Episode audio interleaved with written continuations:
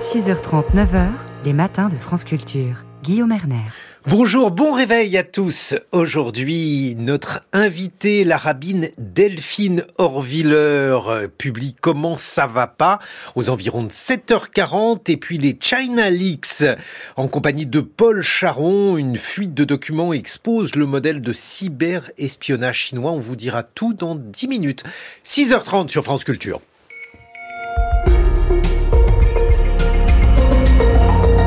Et c'est le journal Valentin Bertrand. Bonjour Valentin. Bonjour Guillaume, bonjour à toutes et à tous. Alors que l'armée israélienne prépare son offensive contre la ville de Rafah, la bibliothèque d'Israël à Jérusalem collecte, elle, les preuves de l'attaque menée par le Hamas le 7 octobre. La tension monte à la frontière entre la Pologne et l'Allemagne.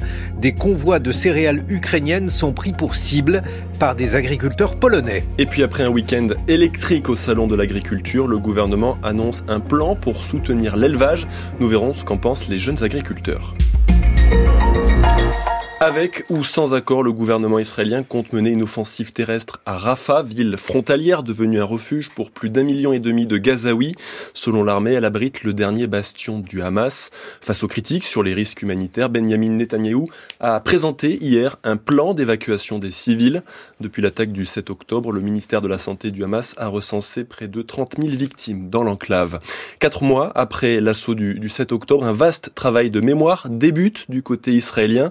Des témoignages, des vidéos, des messages sont collectés et archivés. Saint inventaire est mené en ce moment par la Bibliothèque d'Israël à Jérusalem, Étienne Monin. Moins de trois semaines après l'attaque, devant la caméra, Nir Shani raconte comment il a résisté aux assauts du Hamas pendant des heures dans sa chambre forte du kibbutz Berry. Ce récit est une minuscule pièce dans ce gigantesque puzzle. Avec son équipe, Itai Kentour a déjà collecté plus de 700 témoignages. Il est réalisateur quasiment spécialisé dans les témoignages des survivants de l'Holocauste. Être présent et les écouter raconter leur histoire, ça fait partie de la guérison après un événement traumatique. Ce n'est pas une thérapie à côté de ce travail de réappropriation, il y a la conservation précise des faits. Tout ce qui était numérique a été collecté pratiquement dès le lendemain de la tuerie. Les vidéos du Hamas, les messages WhatsApp des victimes ont été sauvegardés et stockés à la bibliothèque d'Israël à Jérusalem, dans laquelle Raquel Youkelis est directrice des collections. On a vu des vidéos du Hamas qui étaient postées sur Telegram disparaître deux jours plus tard. Donc on a senti l'urgence de devoir collecter le plus possible, le plus vite possible. La bibliothèque va centraliser ses archives. Cela devrait représenter 60 téraoctets. Il va falloir organiser pour donner une visibilité à ces données. On a compris tout de suite l'importance historique de rassembler et de documenter en temps réel. Donc, on dirige les choses ici pour coordonner, pour créer une seule archive, pour que les chercheurs aient accès à ces données dans 10, 20, le projet pourrait durer 5 ans. Il repose essentiellement sur la réactivité des citoyens qui ont très vite voulu documenter ce traumatisme. Notre envoyé spécial à Jérusalem, Étienne Monin, avec les moyens techniques de Marc Garvenès. 6h33, c'est la suite du journal de Valentin Bertrand sur France Culture. Une vingtaine de chefs d'État et de gouvernement sont attendus aujourd'hui à Paris pour réaffirmer leur soutien à l'Ukraine. Après deux ans de guerre, le président ukrainien s'en remet à ses alliés occidentaux. La victoire dépend de vous, a dit hier Volodymyr Zelensky, qui suivra cette réunion en visioconférence. Parmi les dirigeants reçus à l'Elysée, il y a le chancelier allemand Olaf Scholz ou encore le président polonais Andrzej Duda, désormais pris entre la pression diplomatique et la colère des agriculteurs de son pays. Plusieurs centaines d'entre eux bloquent depuis hier un important point de passage entre la Pologne et l'Allemagne. Ils dénoncent le bouleversement du marché avec l'entrée des récoltes ukrainiennes. Notre correspondant en Allemagne, Sébastien Baer, s'est rendu sur place à Slubice, côté polonais. Drapeau polonais rouge et blanc accroché au rétroviseur, les agriculteurs ont garé leurs tracteurs sur les six voies de l'autoroute. Entre Pologne et Allemagne, plus un véhicule ne passe, les automobilistes sont déviés vers le petit poste frontière du centre-ville, ce qui crée d'interminables embouteillages et allonge les trajets de deux heures dans un sens ou dans l'autre. Les pancartes des agriculteurs demandent l'arrêt des importations de céréales ukrainiennes. Depuis l'ouverture des frontières aux produits venus de l'Ukraine, Robert, casquette sur la tête et barbe fournie, explique que le cours du blé a été divisé par deux. L'agriculteur décrit une situation difficile. Il met en cause la qualité des marchandises ukrainiennes, non conformes selon lui aux normes européennes. et il s'inquiète pour l'avenir de son exploitation. Les agriculteurs ont promis de multiplier les actions tant qu'ils n'auront pas reçu la visite du Premier ministre Donald Tusk. Dans d'autres régions, des céréales ukrainiennes ont été déversées sur des routes ou les voies ferrées.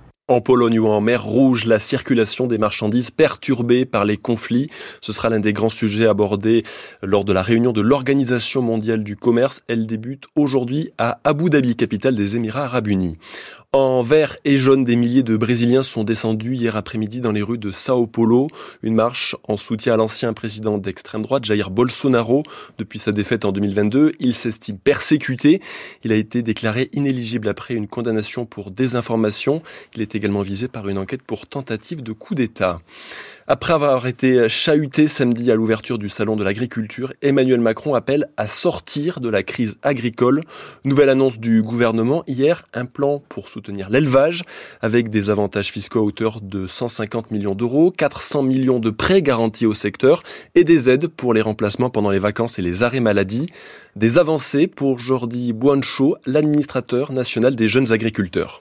Nous, ce qu'on demande en tant que jeune agriculteur, c'est vraiment d'utiliser des moyens modernes pour communiquer et puis vraiment de oser dire que le métier d'éleveur d'hier n'est pas celui d'aujourd'hui, il ne sera pas celui de demain et qu'on euh, a un besoin euh, d'innovation et, que c'est pas forcément euh, lié à de l'industrialisation complètement. Nous, on est attaché à nos territoires, à, nos traditions, et, mais pour autant, le métier d'éleveur va forcément évoluer. Ensuite, euh, sur la main-d'œuvre, il y a eu des avancées sur le service de remplacement avec euh, les crédits d'impôt qui ont augmenté. nous, ce que l'on demanderait, c'est par contre de pouvoir peut-être rendre le passage par le service de remplacement inscrit dans les programmes de formation agricole, par exemple, parce qu'on estime que c'est aussi un outil qui peut être euh, une montée en compétences. Et puis après, sur les outils de financement, on, a eu hein, quelques arbitrages sur euh, France 2030, par exemple, où on aurait une enveloppe dédiée pour l'élevage, mais comment est-ce que ce sera attribué? Là, on, demande encore d'aller un petit peu plus loin sur ces sujets-là. L'administrateur national des jeunes agriculteurs, Jordi Boinchot, au micro d'Azaïs Perronin. Gérard, Gérard Depardieu est, est visé par une nouvelle plainte pour agression et harcèlement sexuel. Elle a été déposée ce week-end par une décoratrice de cinéma pour des faits présumés lors d'un tournage il y a trois ans. C'est la quatrième plainte ouverte contre l'acteur. Il est depuis 2020 mis en examen et a toujours clamé son innocence.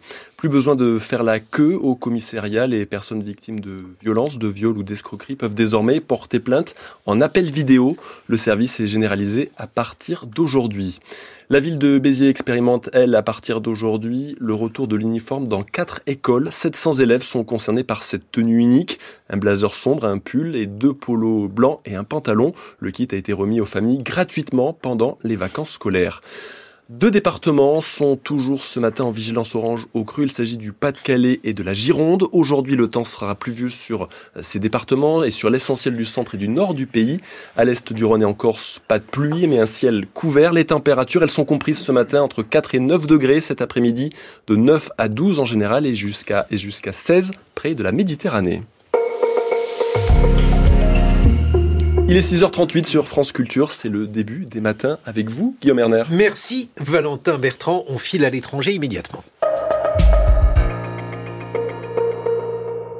François Chagnot, bonjour. Bonjour Guillaume, bonjour à tous. Vos échos de la planète, ce matin, vous vous intéressez à la chute de l'ex-patron du très puissant lobby des armes américains, la NRA. Et eh oui, euh, Wayne Lapierre a été reconnu coupable vendredi dernier d'abus de biens sociaux. Il devra rembourser 5 400 000 dollars à la NRA qu'il a présidé pendant plus de 30 ans. 30 ans pendant lesquels Wayne Lapierre a pioché allègrement dans la caisse pour entretenir son train de vie exubérant. C'est le New York Times hein, qui dresse la liste des frasques de celui qu'on surnomme le John Wayne de Washington. Le quotidien américain cite notamment la procureure de New York Laetitia James en 2020. Monsieur Lapierre a dépensé des centaines de milliers de dollars des fonds caritatifs de la NRA pour des voyages personnels en avion privé. Il s'est rendu au moins huit fois aux Bahamas en jet privé pour un montant total de plus de 500 000 dollars. Il a reçu plus de 1 200 000 dollars en remboursement de dépenses comprenant des cadeaux pour ses amis et vendeurs favoris, des frais de voyage pour lui-même et sa famille et des frais d'adhésion à des clubs de golf. Et à cela, il faut rajouter 275 000 dollars de vêtements de luxe ou encore des coupes de cheveux à 10 000 dollars. il n'est quand même pas allé aux Bahamas habillé comme un beatnik. Quand Je ne le fais pas dire. Bon, on va y revenir dans votre revue de presse internationale, ça sera dans une heure. Qu'est-ce qu'il y a d'autre à la une? L'Allemagne qui donne le feu vert à la légalisation du cannabis. Le Bundestag a adopté vendredi dernier une des lois les plus libérales d'Europe, mais pas sûr que le calendrier prévu par cette loi puisse s'appliquer en temps et en heure. Et puis en Colombie, des orphelins écrivent des lettres aux assassins de leurs parents, une façon d'exorciser la douleur et de mettre fin au cycle de la violence. Merci François Chagnot. Les matins de France Culture, Guillaume Erner. Voici les enjeux internationaux. La semaine dernière, des centaines de fichiers appartenant à la société chinoise Aisun ont été rendus publics. Des images, des historiques de conversation, des contrats qui attestent des activités de piratage informatique menées par Aisun pour le compte de l'État chinois. Cette fuite de documents massive offre un accès inédit au fonctionnement interne des opérations de renseignement chinoises. Que nous apprend cette fuite sur les progrès de la Chine en matière de cyberespionnage. Bonjour Paul Charon. Bonjour. Vous êtes directeur du domaine renseignement, anticipation et stratégie d'influence de l'IRSEM. On vous doit notamment les opérations d'influence chinoise aux éditions des Équateurs. Alors il faut tout d'abord euh, nous dire ce que contiennent ces fuites. Alors c'est une euh, série de documents, un peu plus de 500 documents qui ont euh, fuité d'une société euh, donc chinoise, une société de, services informatiques qui est basée à Shanghai, mais qui a plusieurs filiales, dont une dans, la province du, Sichuan. C'est surtout de là que, viennent a priori ces fuites. c'est des documents qui révèlent les activités de cette entreprise en Chine puisqu'il y a des activités qui sont menées euh, directement contre des acteurs chinois, notamment au Xinjiang, donc euh, contre des mhm. Ouïghours, euh, et puis à l'étranger, avec toute une série de pays qui ont pu être ciblés, en Asie du Sud-Est notamment, la Thaïlande, le Myanmar, en Asie du Nord-Est, avec la Corée du Sud, Taïwan aussi, le Royaume-Uni, la France. beaucoup de vols de données euh, et c'est ça avant tout que, que, ces documents nous apprennent, c'est-à-dire euh, comment qu'est-ce qui intéresse finalement euh, les, les, Chinois? Cette société travaille euh, surtout pour euh, le ministère de la Sécurité d'État et le ministère de la Sécurité publique, donc les services de renseignement chinois, mais pas forcément pour les directions centrales. Ce qui est un, très intéressant, c'est qu'on voit que les donneurs d'ordre sont surtout mhm. des bureaux provinciaux, voire locaux, donc c'est très décentralisé. C'est extrêmement décentralisé, ce qui correspond à ce qu'on sait déjà du fonctionnement des services chinois et pas seulement des services de renseignement, mais d'une manière générale. Moi, je, l'ignorais. Qu'est-ce que qu'est-ce que l'on sait à ce sujet, Paul Charon? Eh bien, que par exemple, si on prend, si on reste dans le domaine uniquement des, des activités de renseignement, euh, cyber ou euh, autres, hein, humains par exemple, euh, les bureaux provinciaux ont une très très large autonomie à tel point que les méthodes utilisées, par exemple, divergent très largement d'une province à l'autre. Euh, les cibles vont aussi être très différentes. Euh, certaines provinces même se spécialisent euh, sur certains pays en particulier. donc, c'est pour ça qu'on retrouve, par exemple, toujours les mêmes provinces impliquées dans des opérations qui visent la France, par exemple. donc, un fonctionnement très décentralisé et qui descend même parfois en, dessous de, de, du niveau de la province. Mais alors, quelles sont les provinces qui sont intéressées par la France, par exemple Est-ce que c'est une sorte de répartition des rôles? Je ne sais pas. Est-ce que c'est une forme de, parrainage ou de jumelage comme certaines villes? Alors, pas des jumelages, mais on ne sait pas exactement comment ça fonctionne. Euh, vraisemblablement, euh, des autorités locales qui sont impliquées, ou en tout cas qui ont des entreprises dont des entreprises françaises pourraient être des euh, concurrents potentiels, voilà, euh, ont euh, tout à fait intérêt à demander à ce type d'entreprise, euh, de, type Anshun, de, de, mener des investigations cyber, de voler des données, voilà, pour favoriser les entreprises chinoises. Est-ce qu'on a une idée de la taille de cette entreprise Aishun Vous le dites mieux que moi, évidemment. la taille et les techniques utilisées, c'est-à-dire en fait le degré de perfectionnement technique de cette société? Alors, euh, l'entreprise, a priori, euh, emploie 72 personnes. Euh, elle a été fondée en fait par un ancien hacker assez célèbre, Wu Haibo, euh, qui est, qui est euh, l'un de ceux qu'on appelle les hackers rouges. Donc c'est les, les, les, fondateurs vraiment du, du, mouvement hacker hors système, mais qui finalement a rejoint le système et travaille aujourd'hui pour euh, pour le Parti communiste chinois. donc c'est une entreprise de taille moyenne mais très active.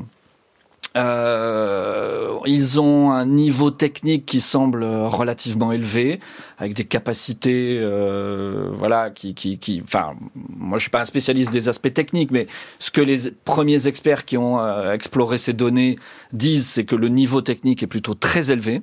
Mais ce qui est très intéressant aussi, ce qui a été assez peu évoqué pour l'instant, c'est qu'à travers ces documents, on voit aussi toute une série de dysfonctionnements. Donc il y a un très haut niveau technique, mais aussi toute une série de dysfonctionnements qui sont propres à toute organisation, mais auxquels la Chine n'échappe pas, avec des conflits de personnes au sein de l'entreprise, euh, euh, des plaintes de plusieurs employés euh, en raison de salaires jugés trop faibles, euh, d'écarts de salaire notamment entre les dirigeants et les employés trop élevés. Il y a un des messages qui évoque notamment le fait que le, patron s'est acheté une voiture à 139 000 dollars. Euh, Mazette Voilà. Ça n'était pas une voiture chinoise, donc. Ah, peut-être, peut-être. Mais peut-être une Tesla. Paul Charon, lorsque l'on voit donc ce, type euh, de mécanisme, est-ce qu'on a affaire à euh, des personnes euh, qui sont des mercenaires et qui font ça pour s'acheter des voitures à 139 000 dollars, ou bien des idéologues, ou bien encore des personnes qui sont liées au parti et qui donc font cela pour renforcer le, le parti qui leur donne cette puissance? Ah, il faut être prudent euh, sur, euh, sur les motivations parce qu'on a peu, peu de moyens pour, pour s'en assurer. Mais disons que probablement euh, l'intérêt financier domine. mais on a tout de même affaire à des gens qui sont nationalistes et qui ont envie de défendre les intérêts de la République populaire de Chine, donc du Parti communiste chinois. Ça, c'est assez évident, oui. Est-ce que ça veut dire que euh, ces sociétés, euh, puisque j'imagine qu'il y en a un certain nombre, des sociétés euh, spécialisées dans ce domaine-là, est-ce qu'elles font fonction de services d'État ou est-ce que par ailleurs, il y a aussi des hackers qui sont fonctionnaires? Alors, il y a aussi des hackers fonctionnaires, il y a des unités de l'armée populaire de libération qui font exactement la même chose, des unités aussi du, ministère de la Sécurité d'État. Depuis plus récemment, on sait que le ministère de la Sécurité publique dispose aussi d'unités de ce type. Ce que ces documents révèlent aussi, c'est que ces hum, entreprises forment des unités de l'État, notamment en tout cas du ministère de la Sécurité publique. Euh, ça nous renseigne sur le fonctionnement de cet écosystème, donc qui est composé manifestement de beaucoup de petites entreprises de, de, de ce type. Euh, Anshun a travaillé aussi avec une autre entreprise euh, de, la, de la même région dans diverses opérations. Euh, donc on, ça, ça, nous permet de mieux comprendre ça et on voit aussi qu'il y a des liens, ce que l'on savait déjà aussi, mais ça nous permet d'avoir plus de preuves entre euh, l'écosystème universitaire et cet écosystème de euh, pirates euh, informatiques euh, travaillant pour, pour l'État. C'est-à-dire, c'est-à-dire qu'ils recrutent dans les universités? C'est-à-dire qu'ils recrutent dans les universités, qu'ils ont des projets communs avec des universités, qu'ils forment parfois ou qu'ils enseignent dans des masters d'informatique au sein de ces universités. Et c'est pas étonnant parce que on a pu établir depuis un longtemps déjà plusieurs universités ont des liens privilégiés avec euh, l'appareil euh, sécuritaire chinois, soit avec l'armée, soit avec le ministère de la Sécurité d'État. Et là, on voit bien qu'il y a certaines universités, notamment de la région de Chengdu, qui sont très liées à ces activités de cyber. Et est-ce que là aussi, eh, ça veut dire que l'on a affaire euh, à des personnes qui sont spécialistes de bon niveau, de très bon niveau? De très bon niveau, oui, manifestement. Euh, là encore, c'est ce que disent les, informaticiens qui ont explo, exploité ces données. Euh, le niveau est très bon. Euh, et, et c'est ça qui est très intéressant, en fait. C'est-à-dire que quel que soit le domaine en matière d'espionnage, les Chinois ont plutôt atteint un niveau qui est à peu près similaire à, ce qu'on trouve dans les meilleurs pays occidentaux ou en Russie, voilà. Et en même temps, il y a un niveau de dysfonctionnement au sein, enfin organisationnel, voilà, qui est assez frappant à chaque fois, qui est lié à cette puissante décentralisation, à des conflits d'intérêts, à, la, la, prégnance parfois de, de, de, des enjeux politiques, factionnels, voilà, qui font qu'il y a un certain nombre de dysfonctionnements. Est-ce qu'on a été naïf par rapport à cette menace, Paul Charon? Sans doute, oui, sans doute en partie. Euh, on la découvre de plus en plus, déjà depuis quelques années. Euh, la dimension cyber n'est qu'un pan de cette, de cette influence euh, chinoise. C'est-à-dire? Bah, C'est-à-dire que c'est, si vous voulez, l'intérêt. Quels sont les autres pans? Oui, oui, oui, bien sûr. Il y, a, il y a deux aspects importants. Il y a d'abord la captation de données, donc c'est ce que fait euh, essentiellement Anshun. Euh, et puis il y a euh, orienter, influencer les décisions prises euh, à, l'étranger ou la perception de la Chine à l'étranger. Et la Chine a tout un tas de vecteurs qui sont le, le cyber, mais aussi l'humain, par exemple. Hein, donc euh, pénétrer un certain nombre d'organisations pour diffuser une représentation de la Chine, par exemple, extrêmement favorable, ou pour faire plier ceux qui seraient un petit peu récalcitrants. Donc on va passer par bah, des instituts de recherche, des universités euh, euh, le monde politique parfois, euh, les think tanks, le monde de la culture. Hein. Par exemple, les Chinois exercent une, une très puissante influence aussi sur sur les activités culturelles pour que l'image qui soit présentée de la Chine à l'étranger corresponde à l'image que le PCC se fait de la Chine. Donc euh, c'est un répertoire d'actions en quelque sorte qui est extrêmement vaste, beaucoup plus vaste que celui de la Russie par exemple. Ah oui. Euh, oui, et avant tout parce que la Chine dispose de moyens financiers euh, bien plus importants que, que la Russie. Donc ça lui donne la capacité euh, d'agir bien au-delà de la Russie, même si sur le plan purement technique, euh, il y a certains domaines notamment dans le renseignement humain, où les Chinois sont peut-être encore un petit peu en dessous des, des, des, Russes. Mais ils ont, ils compensent ça par des moyens financiers euh, qui sont bien plus importants. Voilà, donc c'est la fin de la naïveté euh, par rapport à ça, Paul Charon. Il faut l'espérer. Il faut l'espérer. Merci euh, beaucoup de nous avoir exposé ces mécanismes donc de l'espionnage chinois. Je rappelle le titre de votre ouvrage Les opérations d'influence chinoise paru aux éditions des Équateurs. Vous-même vous êtes directeur du domaine renseignement, anticipation et stratégie d'influence de l'IRSEM. Dans quelques instants, ce sera bah, par exemple Alexandra Delbo avec avec Science. Et on va s'intéresser aux serpents, si vous voulez euh, savoir, par exemple, comment apprivoiser un serpent, eh bien peut-être euh, qu'elle répondra à cette question. 6h51 sur France Culture. France Culture. L'esprit d'ouverture. France Culture présente Black Tea. Après Timbuktu et ses sept Césars, découvrez le nouveau film d'Abderrahman Sissako. Aya une jeune Ivoirienne dit non le jour de son mariage et s'exile en Chine. Elle travaille dans la boutique de Kai, un Chinois de 45 ans, avec qui elle découvre l'art du thé. La rencontre envoûtante de deux cultures, une passion confrontée au tumulte du passé et aux préjugés. Black Tea, le 28 février au cinéma, un film France Culture. 6h52. Avec Science, avec vous, Alexandra Delbo, bonjour. Bonjour Guillaume. Ce matin, donc, on va s'intéresser à l'évolution des serpents. Oui, êtes-vous ophiophobe, Guillaume? Vous voulez dire, euh, est-ce que je n'aime pas les serpents? Je les adore. eh bien, les serpents. Je les entends qui sifflent. Les serpents ont une place un petit peu particulière dans le vivant parce qu'ils ont du succès, donc pas vraiment auprès de nous humains, mais ils présentent ce qu'on appelle un succès évolutif. On dénombre près de 4000 espèces différentes dans le monde, de toutes les tailles, de toutes les couleurs, avec tous les motifs. Ils sont parfois venimeux et surtout, ils se retrouvent sur tous les continents et dans tous les habitats, même les plus extrêmes, des déserts aux forêts humides, en passant par par les milieux aquatiques, eau douce ou eau salée, ils sont partout.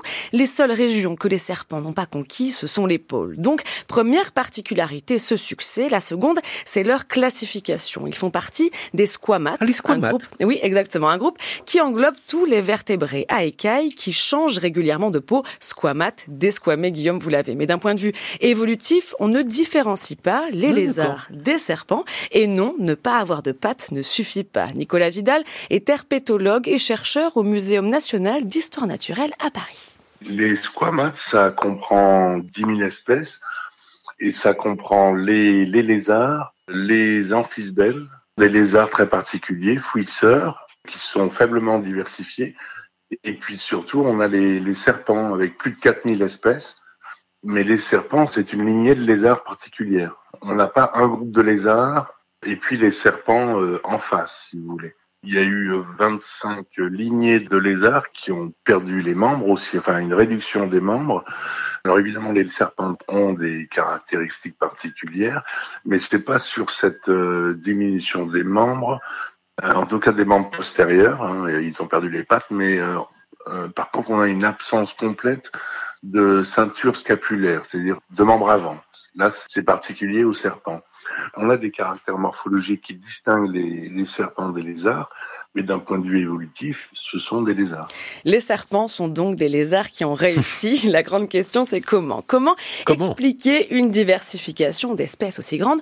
Pour y répondre, cette nouvelle étude, étude qui fait la une du magazine Science a accumulé énormément de données. D'abord génétique, ces scientifiques ont séquencé des milliers de gènes et ont combiné ces informations avec celles disponibles dans les banques de données, ce qui correspond à 7000 des 11 000 espèces de squamates existants. C'est du jamais alors l'autre aspect de cette étude, c'est d'être parvenu à récolter des données alimentaires, puisque maintenant on sait ce qu'il y a dans l'assiette des serpents. Oui, et c'est difficile normalement à établir parce que ce sont des animaux discrets et solitaires. On sait qu'ils sont carnivores certes, mais il fallait aller dénicher exactement de quelle proie ils se nourrissent, et c'est un tour de force. S'ajoutent à cela d'autres données observationnelles sur leur taille, la forme de leur crâne, leur longueur, leur poids, afin de créer un arbre phylogénétique des serpents le plus précis qu'on ait jusqu'à présent le but est de déterminer les dates d'apparition de certains de leurs traits en les comparant au reste des squamates. Résultat, ce qui a fait et fait encore le succès des serpents, c'est leur vitesse d'évolution.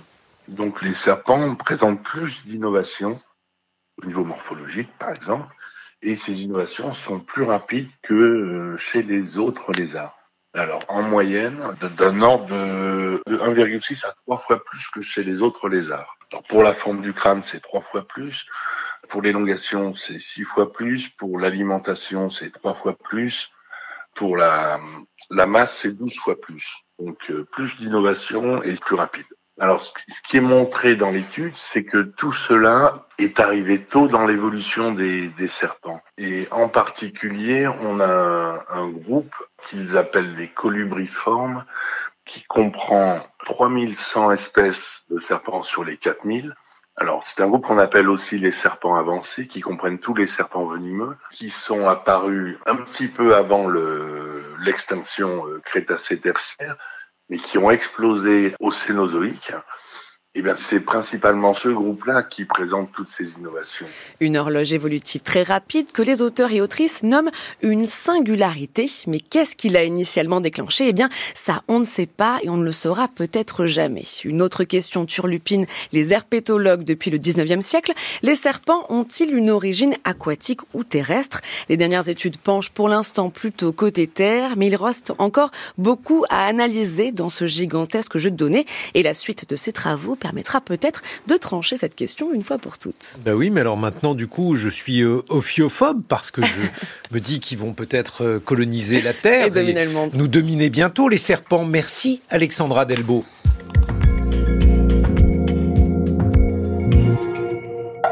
6h57 sur France Culture, l'heure de votre humeur du jour, Guillaume. Et aujourd'hui, vous avez fait vos courses pendant le salon de l'agriculture. Bah oui, vous savez, c'est pas la fée Clochette qui remplit le frigo, même en vacances. Alors comme j'avais de nombreux gremlins à nourrir, j'ai trouvé des nuggets de poisson. Vous savez, la manière de déguiser du poisson, je sais, c'est pas très honnête, à 1,80€ la boîte de 15 pièces, 1,80€ la boîte. Je crois qu'il n'y a pas de meilleur résumé de la crise de la pêche en dehors des navires usines, de la main d'œuvre à bas prix, réussir à vendre du poisson au prix de 2 euros et même moins. Et le kilo, cela renvoie à un autre exemple qui fait débat actuellement, puisque comme vous le savez, l'agriculture est au cœur de polémiques sur les prix. Une promo dans des hypermarchés euh, avec euh, le kilo de côte de porc à 1,80€, alors que la carcasse de porc se négocie à ce prix-là le kilo. La crise agricole, c'est tout à 1,80€ et euh, comme ça n'est pas qu'un problème franco-français, c'est tout à 1 1,50$ parce que oui, figurez-vous qu'un peu partout dans le monde, on fait ses courses, y compris aux États-Unis. Et à cet égard, The Economist, dans cette semaine, me fournit une information extrêmement intéressante. Comme vous le savez peut-être, The Economist a créé le Big Mac Index, un indice extrêmement utile qui, comme son nom l'indique, utilise le Big Mac, spécialité à base de viande et de pain, enfin, de viande et de pain, faut le dire vite, bref, utilise ce machin pseudo-comestible, prisé par les gremlins, pour calculer l'indice des prix. Et figurez-vous qu'aux États-Unis, depuis 40 ans, le prix du Big Mac a triplé. Normal, 40 ans c'est une longue période, et Monsieur Mac a besoin de gagner sa vie, payer des salaires, en conséquence de quoi le prix du Big Mac a été multiplié par 3. En France d'ailleurs, je dis ça pour votre culture personnelle, le Big Mac est en moyenne à 5,40 euros. Mais pendant ce temps-là, chez Costco, une chaîne d'hypermarchés américains, le prix du menu hot dog plus boisson est resté stable. En 40 ans, pas un cent de plus, il est toujours à 1,50$. Et c'est ça finalement la morale de cette histoire la pression à la baisse des prix de certains aliments, pas les meilleurs, hein, comme vous l'avez compris, pressure une filière dont les agriculteurs sont le maillon faible. C'est vrai du nuggets de poisson dromois comme du hot dog de l'Alabama, tout le monde a le droit d'être gourmand, sauf les agriculteurs. Les matins de France Culture. Guillaume Erner. Notre invitée dans 40 minutes, la rabbine Delphine Horviller, elle publie Comment ça va pas? Conversation après le 7 octobre. C'est aux éditions Grasset. Il est 7 heures sur France Culture.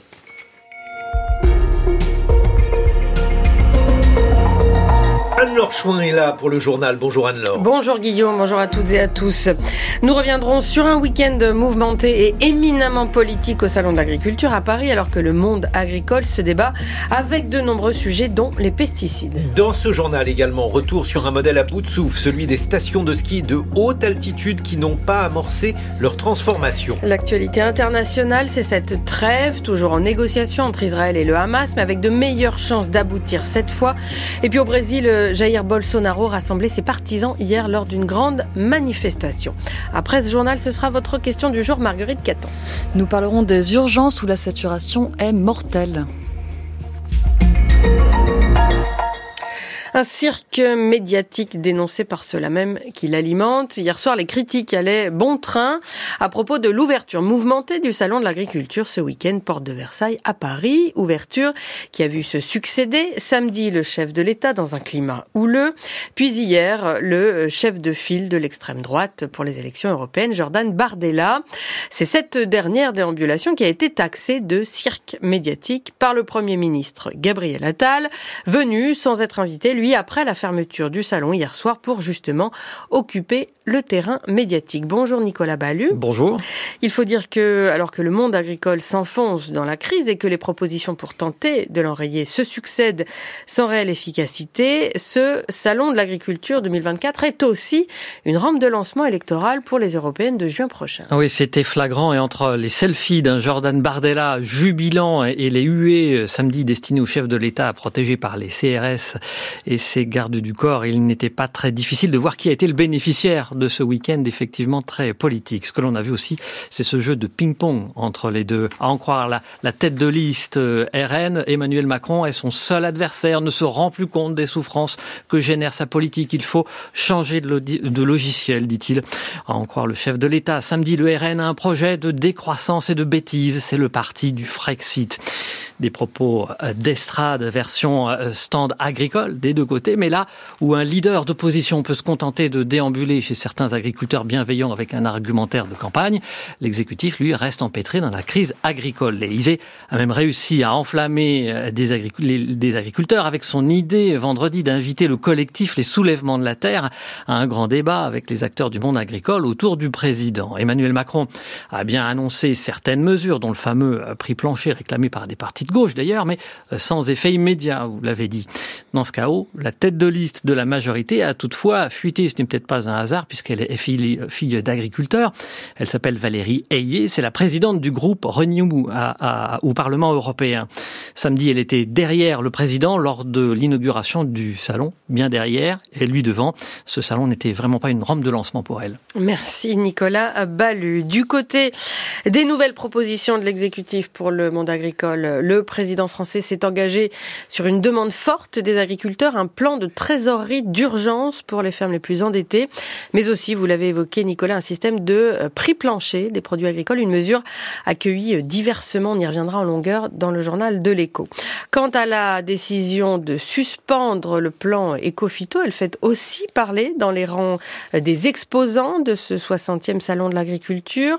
Selon une étude menée par l'ONG Génération Future entre 2017 et 2021, près de deux tiers des fruits et quasiment la moitié des légumes non bio que nous consommons en France contiennent au moins un résidu, de pesticides, ce qui pousse les maraîchers présents au salon à vanter le manger local.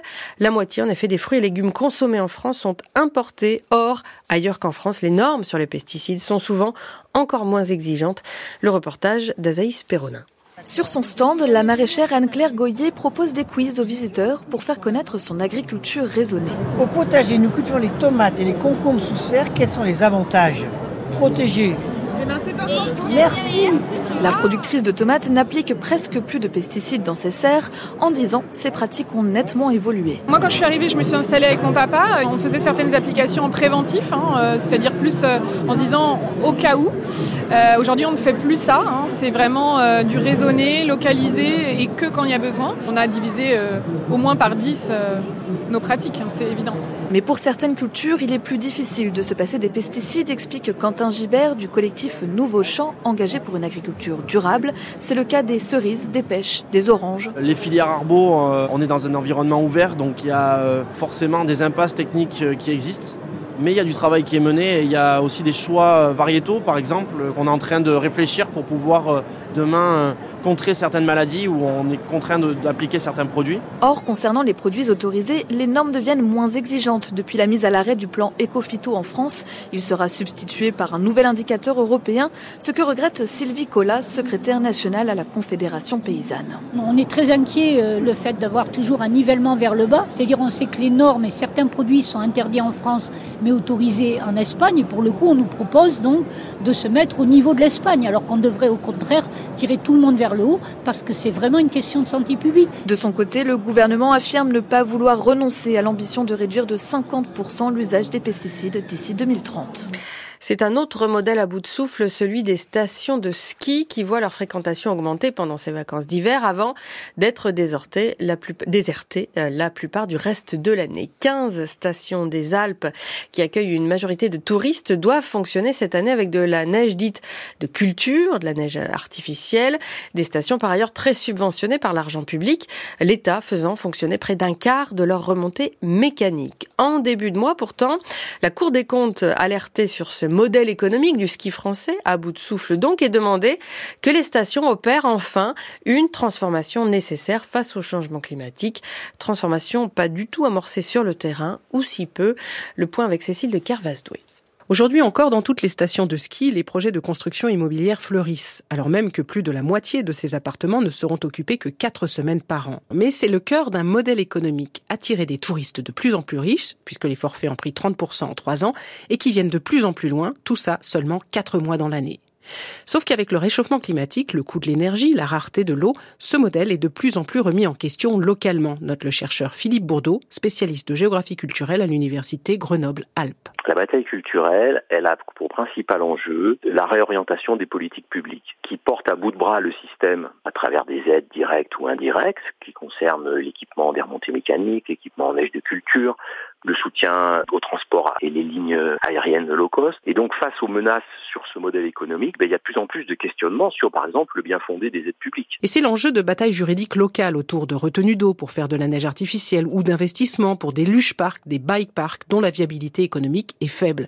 Car l'enjeu n'est plus aujourd'hui seulement de sortir du ski, mais d'imaginer de sortir du tout tourisme. Et c'est le travail d'un think tank alpin appelé Lama Project, fondé par Guillaume Desmurs. Par exemple, on peut imaginer faire revenir de l'agriculture avec le réchauffement climatique qui va probablement poser des problèmes, par exemple dans la Drôme, pour faire pousser euh, des légumes et des fruits. Peut-être que les territoires de montagne vont se révéler excellents. On peut euh, imaginer aussi qu'il y a toute une nouvelle population qui va quitter les villes et les vallées où il fait chaud pour venir habiter en montagne. Une transition qui n'est pas encore imaginée dans les 230 stations de ski françaises qui continuent de rêver malgré tout pouvoir maintenir un modèle qui ne concerne plus aujourd'hui que 8 stations de haute montagne. Cécile de Kervas. 7h08 sur France Culture, la suite du journal d'Anne Lorchouin. Cinq mois de guerre à Gaza et des discussions qui se poursuivent au Qatar sur une possible trêve. Discussions qui, cette fois, auraient des chances d'aboutir malgré l'assurance hier soir encore sur la chaîne de télévision américaine CBS qu'une attaque israélienne d'ampleur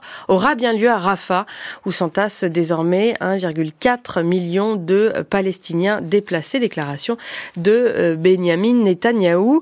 Offensive qui sera donc plus ou moins retardée par cette possible trêve. Les précisions d'Alice Froussard. Il y a eu d'abord des entretiens à Paris. Des négociateurs israéliens ont rencontré des représentants des États-Unis, de l'Égypte et du Qatar en vue d'un éventuel échange de prisonniers avec le Hamas. Des pourparlers qui auraient débouché sur une première ébauche, un cessez-le-feu de six semaines pendant le mois du Ramadan et le retour de 130 otages encore présents à Gaza, même si tous ne sont pas en vie. D'après un conseiller américain, Jack Sullivan, les contours fondamentaux d'un accord ont été définis, mais les négociations sont toujours en cours car le Hamas veut une fin de l'offensive et un retrait des troupes israéliennes de la bande de Gaza, et Benjamin Netanyahou, officiellement, bloque toujours. Lui insiste sur l'importance d'une offensive à Rafah, cette ville au sud de l'enclave côtière, estimant qu'il s'agit d'une des dernières villes où se trouvent des forces encore actives du Hamas. Nous travaillons tous à cet accord, mais, a insisté le premier ministre israélien, je ne peux pas vous dire si nous y parviendrons. L'armée israélienne qui a par ailleurs présenté un plan d'évacuation des civils des zones de combat dans la bande de Gaza, comme lui réclamait depuis plusieurs semaines la communauté internationale. Une vingtaine de chefs d'État et de gouvernement essentiellement européens sont réunis à Paris aujourd'hui à l'initiative d'Emmanuel Macron pour réaffirmer leur soutien à l'Ukraine. Kiev, dont la situation militaire est critique face à une nouvelle offensive russe, a redit hier que la victoire ou la défaite de l'Ukraine dépendait de l'Occident. La grande majorité des dirigeants européens, dont le chancelier allemand Olaf Scholz et le président polonais Duda, ainsi que les premiers ministres d'une quinzaine de pays de l'UE, seront présents à cette réunion, alors que dans le même temps, le Parlement hongrois devrait approuver l'accession de la Suède à l'OTAN. C'est la dernière étape pour Stockholm, qui souhaite rejoindre l'Alliance atlantique depuis l'invasion de l'Ukraine par Moscou. En Italie, si les arrivées de personnes migrantes fuyant leur pays continuent depuis le début de l'année, elles sont euh, trois fois moins nombreuses que l'an dernier. Et le gouvernement, à majorité droite-extrême droite de Giorgia Meloni, le revendique comme une victoire. Cette euh, question migratoire était devenue brûlante pour le gouvernement qui avait multiplié les annonces, les décrets, les lois et les accords internationaux sur le sujet avec un fil rouge, externaliser la gestion des flux migratoires hors de l'Italie. À Rome, un premier bilan avec notre correspondant Bruno Duvic. C'est d'abord l'accord avec la Tunisie et l'Union européenne en juillet dernier. Ça marche, affirme le ministre de l'Intérieur, pour qui, depuis, plus de 120 000 départs ont été empêchés, en comptant la Libye, avec laquelle un autre accord est en vigueur. Autre écho, celui de l'International Rescue Committee, Marine Messina est spécialiste du droit d'asile. Les dernières informations qu'on a, nous, c'est que 105 millions d'euros ont été versés par l'Union européenne à la Tunisie. 24 000 personnes ont été empêchées de partir des côtes tunisiennes et libyennes au prix de, politiques sur place en Tunisie et en Libye qui sont terribles pour les demandeurs d'asile parce que c'est des personnes qui ne sont pas du tout protégées du coup. La Tunisie est considérée comme un pays sûr par l'Italie, répond le ministère de l'Intérieur, pas la Libye. Rome regarde au-delà. Lors d'un sommet Italie-Afrique en ce début d'année, plus de 5 milliards ont été promis, notamment pour limiter les départs. Entre-temps, il y eut l'accord avec l'Albanie, où doivent être dirigés chaque année plus de 30 000 exilés sur le chemin de l'Italie, mais le flou demeure sur le mode d'emploi juridique et pratique. Les deux structures sont censées voir le jour avant l'été. Au nord, les contrôles à la frontière avec la Slovénie sont maintenus. À la télévision, les images de bateaux débarquant dans le sud ont diminué provisoirement ou durablement, on le saura cet été. Enfin, au Brésil, il veut montrer qu'il reste au centre du jeu politique. Jair Bolsonaro, l'ancien président d'extrême droite qui a accumulé depuis sa défaite électorale les ennuis judiciaires et risque la prison, avait organisé hier à São Paulo une grande manifestation de ses partisans. Les plus radicaux d'entre eux avaient répondu présent et ils étaient nombreux. Les précisions de notre correspondant Jean-Mathieu Albertini. Ils étaient plusieurs milliers réunis ce dimanche à São Paulo à l'appel de Jair Bolsonaro. Loin des marées humaines des grandes manifestations passées, cette mobilisation reste un succès pour l'ex-président et montre que le bolsonarisme est loin d'être mort. Cerné par les affaires, notamment sa participation supposée à une tentative de coup d'État, Bolsonaro s'est présenté comme victime de persécutions politiques, mais cette manifestation fut avant tout un test de popularité. Inéligible jusqu'en 2030, il veut prouver à ses alliés qu'il compte toujours dans le paysage politique. Si beaucoup ont préféré ne pas venir, il a reçu des soutiens de poids, notamment de quatre gouverneurs qui tous espèrent hériter de ses électeurs. Les pancartes appelant à un coup d'État présentes lors d'autres mobilisations ont cette fois été mises au placard. Les militants ont respecté les instructions pour éviter de compliquer la situation judiciaire de leur leader. Reste que face aux preuves qui s'accumulent, cette tentative de faire pression sur la justice par une grande mobilisation ne devrait pas changer la donne et la prison de Jair Bolsonaro semble de plus en plus probable. Un mot du ciel de ce lundi en France, pluvieux. Les Deux-Sèvres, le Pas-de-Calais et la Gironde sont placés en vigilance orange crue.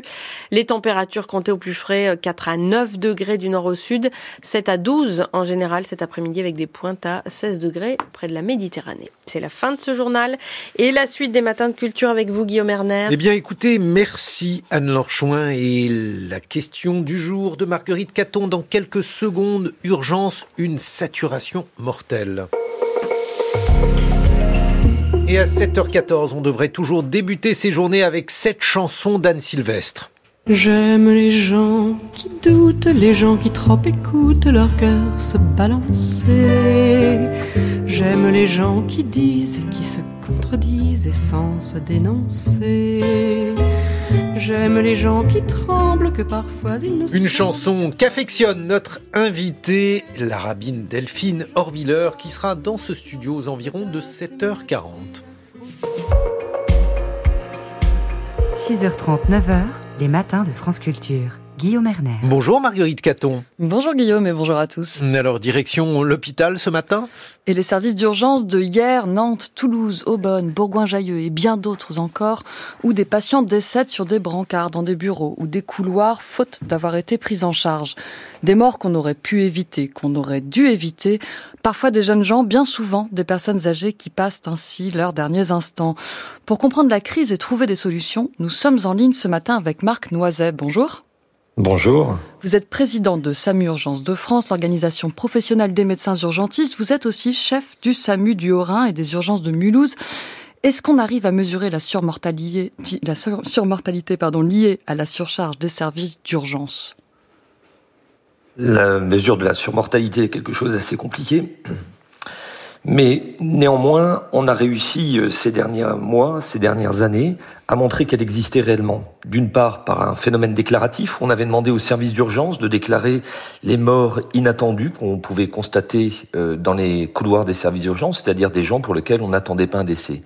Et deuxièmement, plus récemment, au mois de juin dernier, nous avons publié, au mois de novembre dernier, pardon, nous avons publié une étude euh, internationale dans le JAMA, qui est une grande revue scientifique médicale anglaise, euh, qui a été portée par Sorbonne Université dans une centaine de services d'urgence, où on a pu démontrer qu'un patient, quand âgé de plus de 75 ans, quand il passe une nuit sur un brancard, eh bien, il a une surmortalité de plus de 50% par rapport à ceux qui ont eu la chance d'avoir un lit d'hospitalisation. Donc je pense que c'est pas la peine de s'apesantir sur la problématique du dénombrement. On sait maintenant de manière scientifique que ça existe et c'est un fléau contre lequel on doit lutter. Et on sait que les patients âgés sont de plus en plus nombreux aux urgences et que ça risque de ne pas diminuer.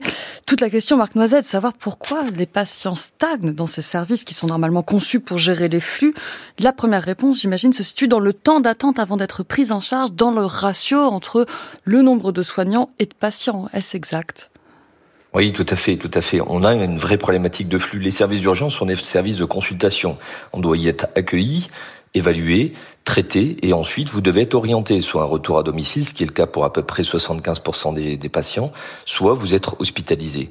Or, nos structures ne sont pas faites pour accueillir des nombres de, de patients à l'infini.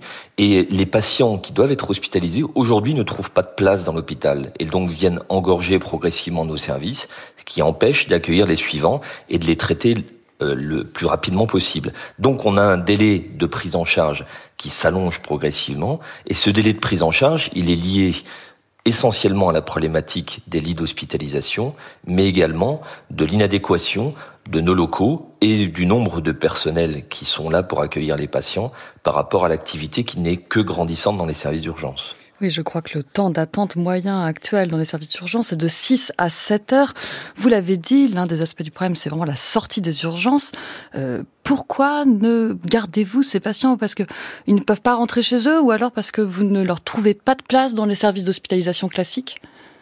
C'est essentiellement cette problématique de lits, ce qu'on appelle les lits d'aval, c'est-à-dire les lits qui sont disponibles en aval des services d'urgence pour pouvoir hospitaliser ces patients qui n'ont pas d'autre choix que d'être hospitalisés parce que sinon on les renvoie à la maison, il y a un vrai risque qui est pris pour eux.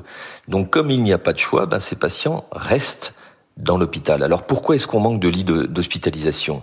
Eh bien parce qu'il y a eu des politiques de santé depuis bien longtemps. Ça a commencé en 2005 avec la tarification à l'activité.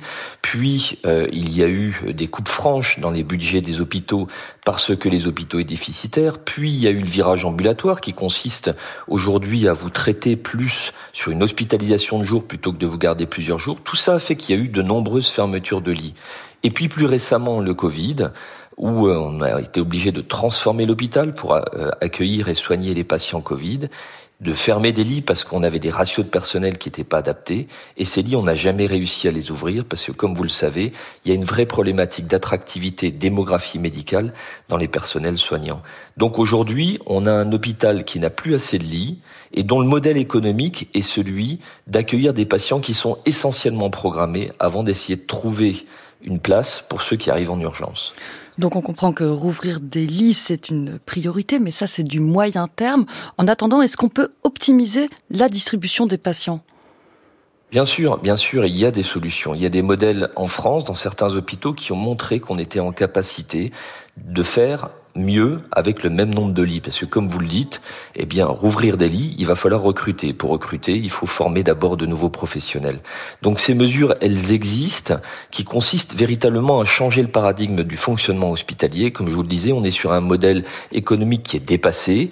D'une part, parce que euh, il faut arrêter cette production euh, nécessaire pour faire fonctionner l'hôpital. Donc l'hôpital est déficitaire, faut peut-être accepter une partie de ce déficit et surtout revoir la façon dont l'hôpital est rétribué. Par exemple, vous voyez, euh, il y a des missions de service public qui consistent à accueillir des patients très âgés dépendants qui restent longtemps à l'hôpital et ça, c'est pas très bien valorisé. C'est la raison pour laquelle on les trouve que dans l'hôpital public. Donc toutes ces mesures-là doivent être mises en compte et surtout, on doit avoir un vrai pilotage de la de c'est-à-dire que euh, vous devez avoir une coordination du parcours du patient qui laisse une place équilibrée entre les activités programmées quand vous avez un rendez-vous à l'hôpital pour être hospitalisé et les patients qui viennent des urgences. Ce serait quoi ce système de pilotage? Les gestionnaires de lits comme on en trouve dans certains hôpitaux?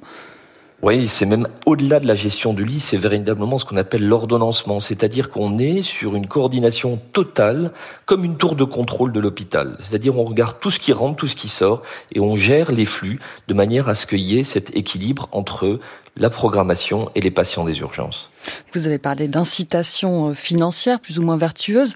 Comment on explique que ces systèmes d'ordonnancement ne soient pas plus répandus actuellement dans les hôpitaux? Est-ce que vous avez des exemples précis où ça a lieu et où ça marche? Et puis, comment inciter? Alors, euh, pourquoi est-ce que ça n'a pas lieu dans, tous les hôpitaux? Simplement parce que c'est quelque chose de très compliqué. Les hôpitaux sont des organisations complexes et euh, quand on doit changer une organisation, eh bien, euh, il faut beaucoup d'énergie et de temps. Finalement, c'est quelque chose qui aujourd'hui euh, n'était pas euh, euh, très couru dans, notre organisation parce que le modèle financier, comme je vous l'ai dit, n'était pas favorable à ça. Donc, il valait mieux faire quelque chose qui est ordonné, où on sait que le patient arrive tel jour et qui va ressortir trois jours après, plutôt que d'accueillir le tout patient. Donc le modèle économique n'est pas n'est pas dans ce sens-là. Et la deuxième chose, c'est que il y a eu des politiques de santé parce que c'est un problème qu'on connaît depuis longtemps, mais il y a eu des politiques de santé qui ont été incitatives. On n'est pas euh, à, à la rémunération sur le résultat. Et SAM Urgence de France aujourd'hui, constatant qu'il s'agit d'une vraie maladie nosocomiale, c'est-à-dire que c'est l'hôpital qui induit cette surmortalité, eh bien on demande qu'il y ait un changement véritablement profond dans la politique de l'État sur cette problématique de l'hôpital public et que le, financement ne soit plus incitatif mais au résultat. Donc on met un indicateur en place et on finance les hôpitaux à la réussite de cet indicateur. Merci beaucoup Marc Noiset, président de SAMU Urgences de France, chef du SAMU du Haut-Rhin et des urgences de Mulhouse. Merci. 6h30, 9h, les matins de France Culture. Guillaume Erner. Il est 7h23, Guillaume Erner, quels sont les titres de la presse? Eh bien, si j'étais politique, excusez-moi, j'ai un chat dans la gorge. Si j'étais politique, je regarderais ce sondage urgemment, Marguerite. Un sondage qui occupe la une du Parisien. Ce sondage répond à une question simple, qui sont les jeunes qui plaisent aux jeunes, ou plus exactement, qui sont les jeunes politiques? Alors, on est jeune en politique. En deçà de 45 ans, qui sont les jeunes politiques qui plaisent aux 18-24 ans? Les résultats de ce sondage sont sans appel. Deux politiques se disputent la première place. Euh, la première, elle incombe à Jordan Bardella, 35% d'opinion favorable. Gabriel Attal, 32%. Troisième place du podium, Marion Maréchal, 13%. Inutile de vous dire que les autres politiques se disputent les miettes, si j'ose dire. Ils ne font que des scores à un chiffre. Manon Aubry, 9%. Gérald Darmanin, 9%. Mathilde Panot 8%, Raphaël Glucksmann 7%. Et comme rien n'est simple dans la vie, la lutte contre les discriminations préoccupe les Français jeunes. C'est la quatrième préoccupation contre la neuvième pour les plus âgés. Les premières places du podium en matière de préoccupation des plus jeunes sont dans l'ordre le pouvoir d'achat, le changement climatique et l'insécurité. L'immigration et la maîtrise des frontières arrivent en neuvième position chez les jeunes alors que c'est la cinquième préoccupation des français. Pour le reste, beaucoup d'agriculture, comme vous pouvez l'imaginer. Pourquoi la crise se prolonge? C'est la une des échos. Crise agricole, comment relancer après le grand ratage? La visite présidentielle porte de Versailles a laissé un goût amer aux professionnels. Macron défend sa ligne malgré le raté du salon de l'agriculture. Ça, c'est le Figaro. Et puis on trouve en quatrième de couverture de Libération, un portrait de Yoji Yamamoto, couturier japonais. Définit ainsi l'élégance masculine des épaules larges, des poches placées avec une grande exactitude et un équilibre parfait entre la longueur des vestes et celle des pantalons. 7h25 sur France Culture. Reportage de la rédaction toute cette semaine. Le reportage de la rédaction se penche sur les problématiques qui traversent le monde agricole. Le secteur doit faire face à une crise démographique majeure. Le renouvellement des générations ne se fait pas. Plus de la moitié des agriculteurs partira à la retraite dans les toutes prochaines années. Et en l'état actuel des choses, ces départs ne seront pas compensés par les installations. Catherine Pétillon s'est rendue à Plessé en Loire-Atlantique, là-bas pour aider les jeunes à s'installer, préserver le foncier agricole et maintenir une agriculture plurielle et durable. La mairie a imaginé une politique agricole communale. Avec une cinquantaine de vaches, Paul Chailloux produit du lait bio. Cela fait un peu plus d'un an qu'avec son associé, ils ont choisi de s'installer à Plessé, attirés notamment par la dynamique qu'ils y ont trouvée, un critère important pour arriver dans le métier et sur un territoire qui n'est pas le sien. Le fait que la commune soit engagée, soit volontaire par euh, des discours, par l'organisation de rencontres entre les jeunes paysans, entre les cédants et les porteurs de projets, c'est comme ça que ça m'a aidé. C'est l'environnement en fait. Et c'est ça qui est hyper important parce qu'on entend pas mal euh, qu'on est seul dans les campagnes. Et en fait, ici, on, sent qu'il y a une municipalité qui peut nous soutenir. Il y a des collègues à côté qui nous soutiennent parce qu'on travaille collectivement tous les jours ensemble. On s'appelle et des choses comme ça. Et en fait, c'est ça le plus important. Il faut dire que l'équipe citoyenne, à la tête de la mairie de Plessé depuis 2020, a lancé ce qu'elle appelle sa PAC, sa politique agricole et alimentaire communale car pour le territoire, l'agriculture est un enjeu économique, social et environnemental majeur. Sur les 10 400 hectares de sa commune, 6 000 sont des terres agricoles. 96 exploitations font aujourd'hui travailler 135 personnes. Et comme ailleurs en France, une bonne partie des agriculteurs vont bientôt partir à la retraite.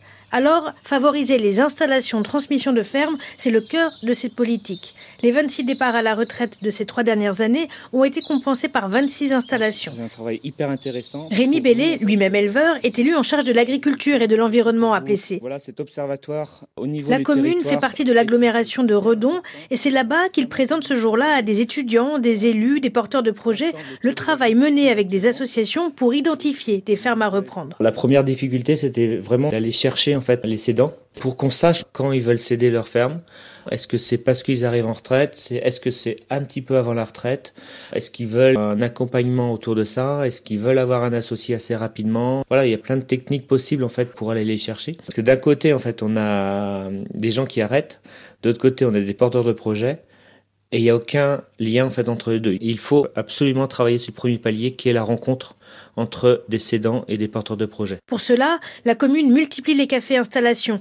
Elle travaille aussi sur l'accès aux fonciers pour garder une diversité d'agriculture, empêcher la flambée des prix et éviter que les terres ne soient rachetées par des fermes qui s'agrandissent. À trois reprises, la mairie a utilisé un droit de préemption sur des terres en vente afin de permettre l'installation de nouveaux porteurs de projets. Pour que ces systèmes soient viables économiquement, Plessé utilise un autre levier, la commande publique. Désormais, la cantine est passée en régie communale, explique Guerre, en charge de la restauration scolaire. La politique agricole communale, à terme, c'était de permettre aussi au niveau de la restauration de confectionner des repas sains pour les enfants avec euh, des produits sains.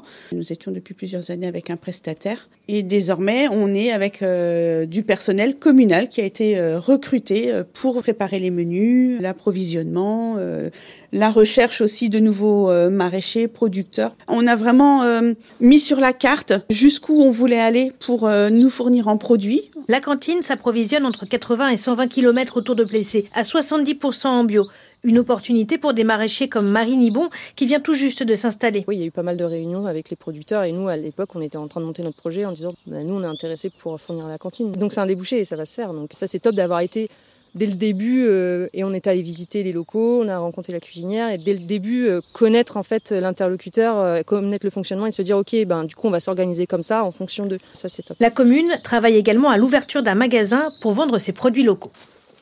C'était le reportage de la rédaction signé Catherine Pétillon. Dans quelques instants, nous serons en compagnie de la rabbine Delphine Orvillers et le public Comment ça va pas Conversation après le 7 octobre et c'est aux éditions Grasset. Il est très précisément 7h30 sur France Culture.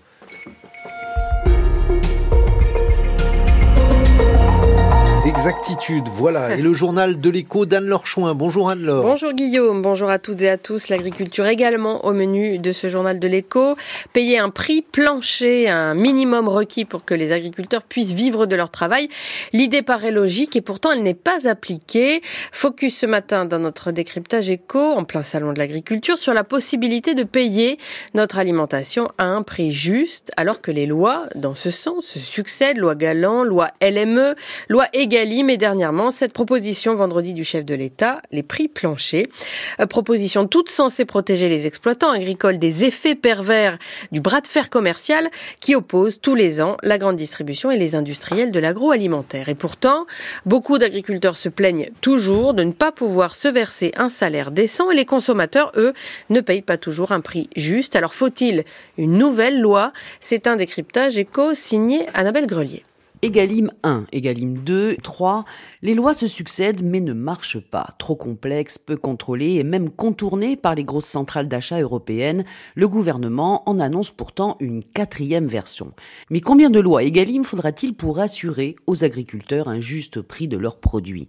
Sans attendre la réponse, certaines initiatives citoyennes et solidaires sont entrées dans le jeu des négociations. La coopérative de consommateurs C'est qu'il patron a créé en 2016 sa propre marque pour mieux partager la valeur et s'assurer que le prix payé dans les rayons rétribue correctement les agriculteurs. Nicolas Chaban, son fondateur. Un produit qui garantit à celui qui achète qu'à l'autre bout, un producteur est heureux, devient numéro un des ventes. Il faut arriver à sortir de l'idée que la seule boussole, c'est le prix le plus bas. C'est vrai que c'est une réalité qui restera toujours très grande. Mais il y a un autre chemin. C'est le chemin du juste prix de l'alimentation. Cette brique de lait, elle n'est pas plus chère. Elle est au juste prix. Voilà, c'est une équation toute simple qui a été euh, craquée, comme disent les plus jeunes, collectivement, qui marche et qui, euh, selon nous tous, est inarrêtable. Payer son alimentation quelques centimes de plus, ces centimes que l'agro-industrie refuse aux agriculteurs, est-ce la seule solution, Annabelle? Ce serait trop facile et injuste pour les ménages déjà plombés par l'inflation, estime Marie-André Besson. Pour la présidente de Solidarité Paysan, l'association qui accompagne les agriculteurs en grande difficulté, c'est tout le modèle de l'agro-industrie qui est à revoir. Il ne faut pas remettre la faute des problèmes des producteurs ni sur les normes environnementales, ni sur le consommateur. Il faut chercher le problème là où il est. Il est sur le manque de revenus des paysans. Il faut vraiment nommer les bons responsables. Ce sont tous les intermédiaires, c'est-à-dire l'agro-industrie, les transformateurs, et c'est là que se font les profits, au détriment des paysans. Les paysans, ils ne donnent pas un prix de leurs produits. On leur donne ce qui reste, sans s'inquiéter de savoir combien ça leur a coûté pour produire ce qu'ils ont produit. Tout, tout ce système-là, il est soutenu par des aides, et les aides qui sont essentiellement portées sur des aides à la surface. Et il y a un taux d'endettement qui est tel, qui crée un, stress énorme chez les paysans, qu'il leur retire toute autonomie dans la gestion de leur exploitation. Ben, ils dépendent des banques, ils dépendent des fournisseurs d'intrants, de graines, etc de la grosse boîte qui va leur acheter leur lait, ils n'ont plus aucune autonomie, les paysans. Donc, si on veut résoudre le problème du monde agricole aujourd'hui, il faut déjà aller vers une réorientation des aides qui n'encourage pas les paysans à produire plus, mais au contraire à produire plutôt moins, mais mieux. Moins, mais mieux. Une trajectoire difficile tant elle s'oppose à celle de la FNSEA, syndicat agricole majoritaire, qui soutient une agriculture productiviste et conquérante sur les marchés à l'étranger et qui reste à ce jour l'interlocuteur privilégié des pouvoirs publics. Annabelle Grelier, merci beaucoup. La coopérative, c'est qui le patron? Ce sera par ailleurs le sujet de votre chronique demain les Mais vous aussi, vous avez un chat dans, dans la le journal de 18h. Et puis euh, sur cette dernière proposition présidentielle de prix plancher pour euh, les agriculteurs, le patron de la FNSEA s'est montré euh, plus que réservé, estimant qu'il s'agirait là, je cite, de soviétiser l'économie. Mais au sein du même syndicat, les éleveurs bovins sont plutôt favorables à la proposition. Le président de la coopération agricole, qui fédère 40% du chiffre d'affaires de l'agroalimentaire français, estime de son côté que la solution serait très compliquée à mettre en place. La Confédération paysanne enfin qui revendique qu'un prix minimum garanti, a salué la mesure. Autre producteur en grande difficulté, les producteurs de coton de plusieurs pays africains qui ont dénoncé hier les distorsions causées aux échanges commerciaux par les grands pays industriels. Ils appellent l'OMC à trouver une solution alors que s'ouvre aujourd'hui à Abu Dhabi la 13e conférence ministérielle de l'Organisation mondiale du commerce. Depuis 20 ans, les distorsions causées aux échanges commerciaux de coton n'ont cessé de compromettre la vie de millions de producteurs en Afrique en général. C'est ce qu'a déclaré le ministre de l'Industrie et du Commerce du Tchad au nom des pays du C4 qui regroupe quatre pays donc d'Afrique de l'Ouest, gros exportateurs de coton, de coton pardon, Tchad, Bénin, Burkina Faso et Mali où 20 millions de personnes vivent de cette culture. Enfin, le tribunal de commerce de Paris doit statuer aujourd'hui sur Casino et son plan de reprise. Il devrait ouvrir la voie à la prise de contrôle des milliardaires Daniel Kretinsky et Marc De la Charrière, adossé au fonds d'investissement Attestor. Seule proposition pour reprendre un groupe à la dérive, écrasé par sa dette. Ces repreneurs euh, proposent 925 millions d'euros d'argent frais pour Casino pour relancer un groupe dont la plupart des espaces de vente vont être cédés. Et dans le prochain journal, celui de 8 heures, Anne-Laure, retour sur cette grande réunion organisée à Paris sur l'Ukraine et ses soutiens européens. Oui, une vingtaine de chefs d'État et de gouvernement se réunissent à l'Elysée, alors qu'en Hongrie, le Parlement va enfin valider l'entrée de la Suède à l'OTAN après euh, plus d'un an et demi d'attente.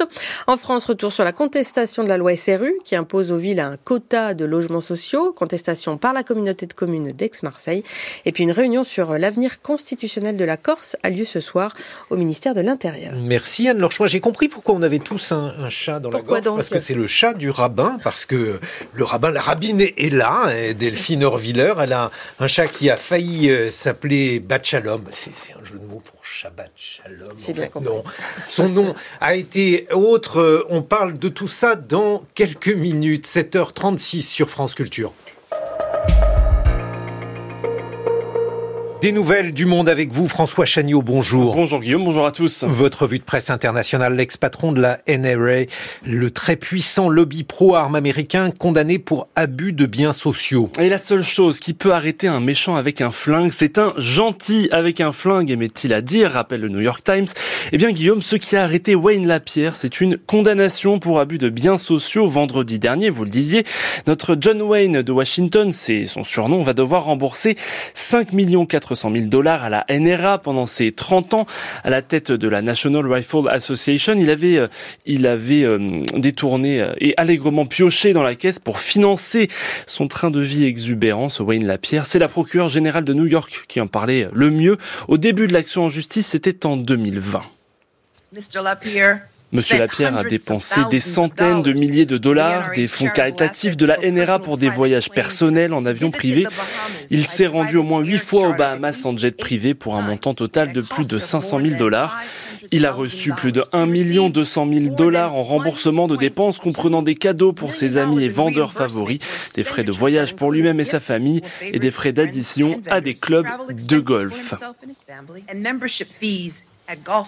Et ça ne s'arrête pas là, rappelle le New York Times, qui consacre un article à la passion sartoriale du lobbyiste des armes avec plus de 275 000 dollars de costumes de luxe aux frais de la princesse. Alors après ce scandale, Wayne Lapierre laisse une NRA en perte de vitesse, 4 millions 200 000 membres contre presque 6 millions il, y a 5 ans et un bénéfice en baisse de 44% depuis 2016 selon des audits internes. Enfin, cette condamnation, c'est une victoire majeure, encore une, pour la procureure générale de New York, rappelle Newsweek.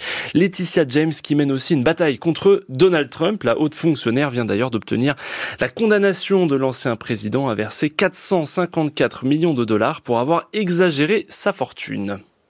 Et l'Allemagne donne le feu vert à la légalisation du cannabis. Et l'agence de presse DPA détaille le calendrier et le contenu de la loi adoptée vendredi par le Bundestag. En principe, à partir du 1er avril, nos voisins d'outre-Rhin pourront acheter jusqu'à 25 grammes de cannabis par jour maximum. Alors pas dans des boutiques dédiées, mais par le biais d'associations à but non lucratif, des cannabis clubs en fait, comme il en, en existe en Catalogne par exemple. Les Allemands auront aussi le droit de cultiver jusqu'à 3 plants de cannabis pour leur consommation personnelle et tout cela bien sûr reste réservé aux majeurs de plus de 18 ans. Alors cette loi, c'était un emblème de la coalition euh, des sociaux-démocrates, des verts libéraux-démocrates au pouvoir depuis euh, fin 2021. Le ministre fédéral de la Santé euh, Karl Lauterbach s'en félicite, s'est félicité en fait de cette adoption, l'adoption de cette loi devant le Bundestag. Nous poursuivons deux objectifs. Le premier objectif est de lutter contre le marché noir. Le deuxième objectif est de mieux protéger les enfants et les jeunes. Il y a beaucoup de voix discordantes. J'en suis conscient. C'est une décision difficile à prendre. Ce n'est pas facile à faire. Ce n'est pas une situation optimale dans laquelle nous nous trouvons, mais les addictologues nous indiquent la voie à suivre. C'est la voie qui fonctionne. Loin de la pénalisation, loin du tabou, nous devons faire face aux problèmes. La loi sera soumise au Conseil fédéral au mois de mars, une formalité hein, avant son application le 1er avril. Mais dans ses pages politiques, le Spiegel doute que le calendrier souhaité par la coalition soit respecté. En effet, la Bavière, tenue par les chrétiens démocrates de la CSU, opposée à la légalisation, veut à minima retarder l'application de cette loi. Le Parlement du Land va pour cela faire appel à une commission de médiation avec le Bundestag. Et quoi qu'il en soit, nous sommes déterminés à prendre position contre la consommation dangereuse de cannabis si la loi entre en vigueur, a prévenu la ministre de la Santé du Land de Bavière. Monsieur, pourquoi avez-vous tué ma mère? Alors, Cette question écrite sur une feuille de papier rose, c'est une orpheline qui la pose à un détenu, un guérillero des FARC, et c'est l'édition colombienne d'El País qui la publie. Le quotidien s'intéresse à la place des enfants dans la justice restaurative, un processus qui, par le dialogue, cherche à exorciser la souffrance des victimes et mettre fin aux au cycle de la violence. Depuis 2022, des dizaines d'enfants et d'adolescents ont échangé avec des FARC condamnés par la juridiction spéciale pour la paix en Colombie. Et rien ne brise les barrières comme la communication contenue dans ces lettres, assure un expert en mémoire et réconciliation interrogé par El País. À cette petite fille qui lui demande pourquoi il a tué sa mère, l'assassin répond « Je ne savais pas qu'il y avait des gens qui l'aimaient autant et à qui elle allait manquer. Pardonne-moi ». Merci François Chagnot pour cette revue de presse internationale. Dans quelques secondes, nous serons en compagnie du rabbin Delphine Orviller qui publie Comment ça va pas? Conversation après le 7 octobre aux éditions Grasset. France Culture. L'esprit d'ouverture. Après deux ans de guerre en Ukraine, les sociétés russes et ukrainiennes sont abîmées par un conflit dont on ne connaît pas le terme. Emmanuel Laurentin. Car la guerre a bien sûr séparé les sociétés ennemies, mais elle a aussi rendu plus fortes leurs différences. Comment la guerre renforce-t-elle l'identité nationale? C'est la question que pose le temps du débat. Le temps du débat. Aujourd'hui à 18h20 sur France Culture, franceculture.fr et l'appli Radio France. 7h42. Les matins de France Culture.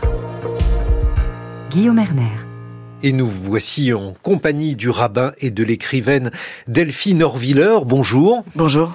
Comment ça va Delphine Orviller ah, c'est une question euh, difficile. Effectivement, ce livre, euh, comment ça va pas? Je l'ai écrit parce que précisément ça n'allait pas et ça dépend des jours. Mais j'avais toujours en tête cette euh, blague juive assez connue que je cite dans le livre où deux, deux juifs se croisent et l'un des deux dit à l'autre comment ça va et l'autre dit bien et et le premier lui dit non, mais dis-moi plus, en, deux mots, comment ça va? Et l'autre répond pas bien. Et il m'a semblé que cette petite histoire qui jouait sur les mots, elle racontait bien l'état de beaucoup d'entre nous. Ça va bien et pas bien, et on n'est pas sûr que ça ira beaucoup mieux. Ce qui résume effectivement votre livre, c'est un livre à la fois drôle et émouvant. C'est un livre fait de conversations avec euh, des gens qui sont là ou des gens qui sont pas là, avec euh, des membres de votre famille, avec euh, des personnages importants dans la religion, dans différentes religions d'ailleurs, par exemple le Messie, avec des personnes qui vous font aller mieux, Delphine Orviller, et c'est un livre qui porte un sous-titre Conversation après le 7 octobre. Qu'est-ce qui s'est passé le 7 octobre? Pour vous bah, Peut-être le sentiment que toute conversation devenait difficile ou impossible. Le sentiment peut-être que certains mots étaient manquants ou que les mots qu'on m'adressait étaient comme euh, décalés, qu'il y avait parfois même une abjection dans le langage, euh, tous ces moments où on plaçait des mais MAIS face à l'horreur, euh, l'impression que peut-être on relativisait ou que tout simplement les mots parvenaient plus à dire ce qu'on essayait de transmettre. Et j'ai eu l'impression que j'avais pas le choix, qu'il fallait que je m'engage dans des conversations qui ont d'abord été, euh, vous l'avez dit, une forme de monologue intérieur. J'ai eu l'impression que je dialoguais beaucoup avec mes fantômes, avec mes démons, euh, avec ma peur, avec mes grands-parents décédés, et que tout ça racontait en fait mon envie de reprendre la conversation avec d'autres. Vos grands-parents ont eu un destin par rapport à l'histoire juives différents. Les uns étaient on peut dire très intégrés, les autres, au contraire, étaient très représentatifs de ces juifs euh, immigrés. Oui, ma famille paternelle est euh, une famille euh, juive française qu'on appelait à l'époque israélite, des juifs très intégrés et aussi des juifs qui avaient été sauvés par euh, des justes, par des non-juifs pendant la guerre, avec des faux papiers, des fausses identités. Et la famille de ma mère était une famille de rescapés d'Europe de l'Est, des Carpates plus exactement, qui avaient tout perdu. Et j'ai eu le sentiment, petite fille, que je vivais, même si c'était pas vraiment verbalisé ainsi, je vivais entre deux mondes, deux histoires antithétiques à tout point de vue, que tout opposait. D'un côté, on me disait que le monde nous avait sauvés que les non-juifs nous sauveraient. Et puis de l'autre côté de ma famille, on me disait méfie-toi. Euh, D'une certaine manière, ça recommencera et ne fais confiance à, à, personne, car personne ne sera là pour te sauver le moment venu. Et j'ai eu l'impression que toute ma vie, euh, j'avais tout fait pour faire gagner la première voie et m'inscrire dans un chemin de de confiance euh, en l'autre, de construire des ponts, de ne pas douter de l'autre et de sa fiabilité.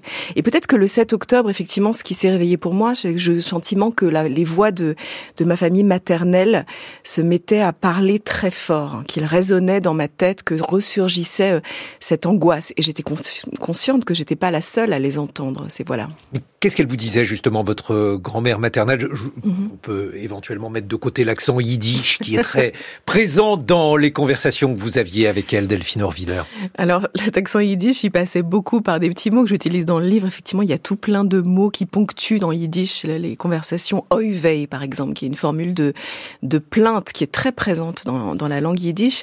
Mais je crois que ma grand-mère me disait, c'est un peu paradoxal de dire ça parce que ma grand-mère ne parlait pas, ma grand-mère était extrêmement silencieuse, mais sans les mots et dans son silence et son mutisme, elle me disait son traumatisme. Elle me disait la conscience que son monde avait été détruit et que euh, ça pourrait recommencer. Toujours cette mise en garde mutique était là, la conscience que sans doute l'antisémitisme ne disparaît pas, ne disparaîtrait pas. C'est quelque chose que en réalité j'ai toujours su, j'ai beaucoup écrit sur cette question et je suis loin d'être la seule, la question de la permanence de l'antisémitisme, sa capacité à muter, à rester vivace, à revenir dans l'actualité par des lieux ou dans des moments où on s'y attend pas, est une conscience que j'ai toujours eue, mais je l'ai eue théoriquement. J'ai eu l'impression que finalement ces derniers mois, quelque chose était passé de la théorie et de la conscience théorique à, quelque chose d'assez charnel dans ma conscience. Mais alors vous, vous n'êtes pas comme nous puisque vous êtes rabbine.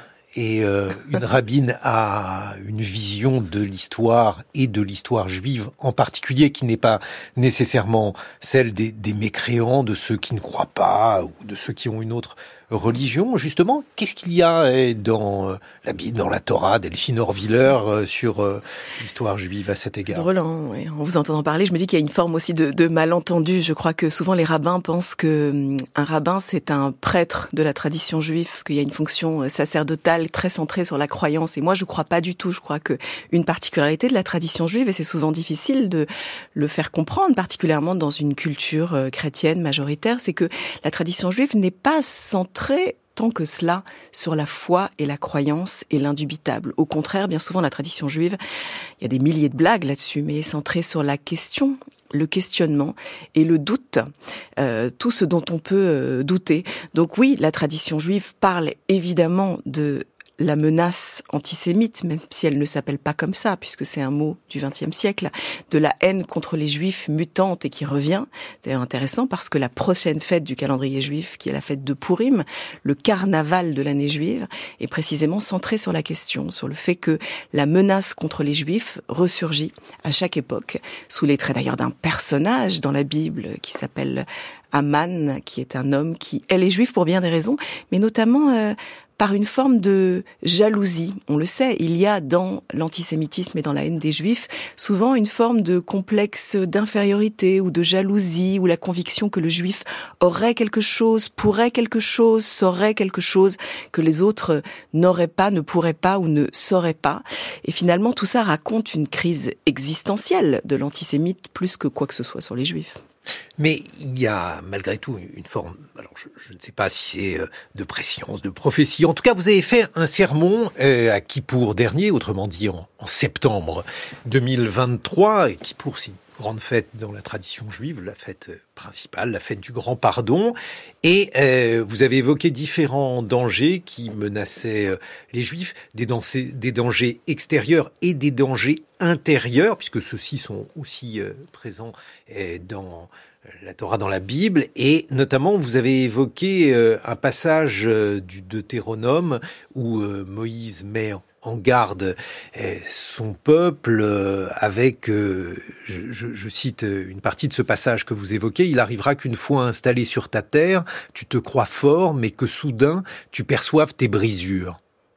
Oui, c'est un message qui est répété, presque martelé dans la Bible, dans le Deutéronome, cette mise en garde contre ce qu'on pourrait appeler aujourd'hui euh, l'ubris de puissance. L'idée que lorsqu'on est installé quelque part, lorsqu'on se sent tellement à la maison et propriétaire pèse sur nous toujours et en toutes circonstances une menace euh, d'idolâtrie du pouvoir, d'idolâtrie de la terre, d'idolâtrie de la force.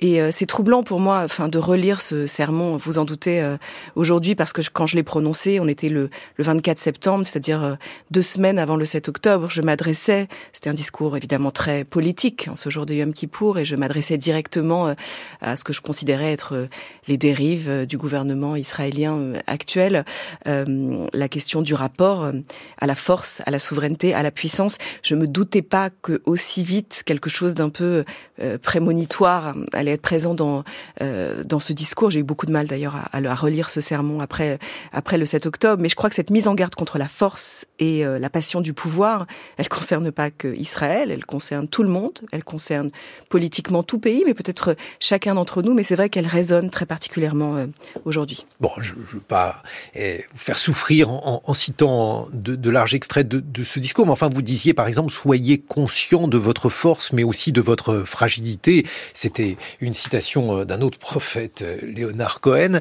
Et vous évoquiez, Delphine Orviller, justement ce, ce balancement. que reprochiez-vous au gouvernement de Benjamin Netanyahou ça fait assez longtemps que j'ai manifesté ou évoqué ma critique à l'égard des choix euh, de ce gouvernement et peut-être de son choix ou de son affirmation de, de la puissance chez certains de ses ministres. J'ai en tête, par exemple, bien évidemment, Itamar Ben-Gvir et d'autres euh, qui représentent un ultra-nationalisme euh, messianique qui, de mon point de vue, est une forme de trahison à un héritage juif qui a toujours effectivement encensé non pas la force, la puissance, c'est d'ailleurs le nom du parti de Ben Gvir, Otzma Yehudit en hébreu, ça veut dire la puissance juive.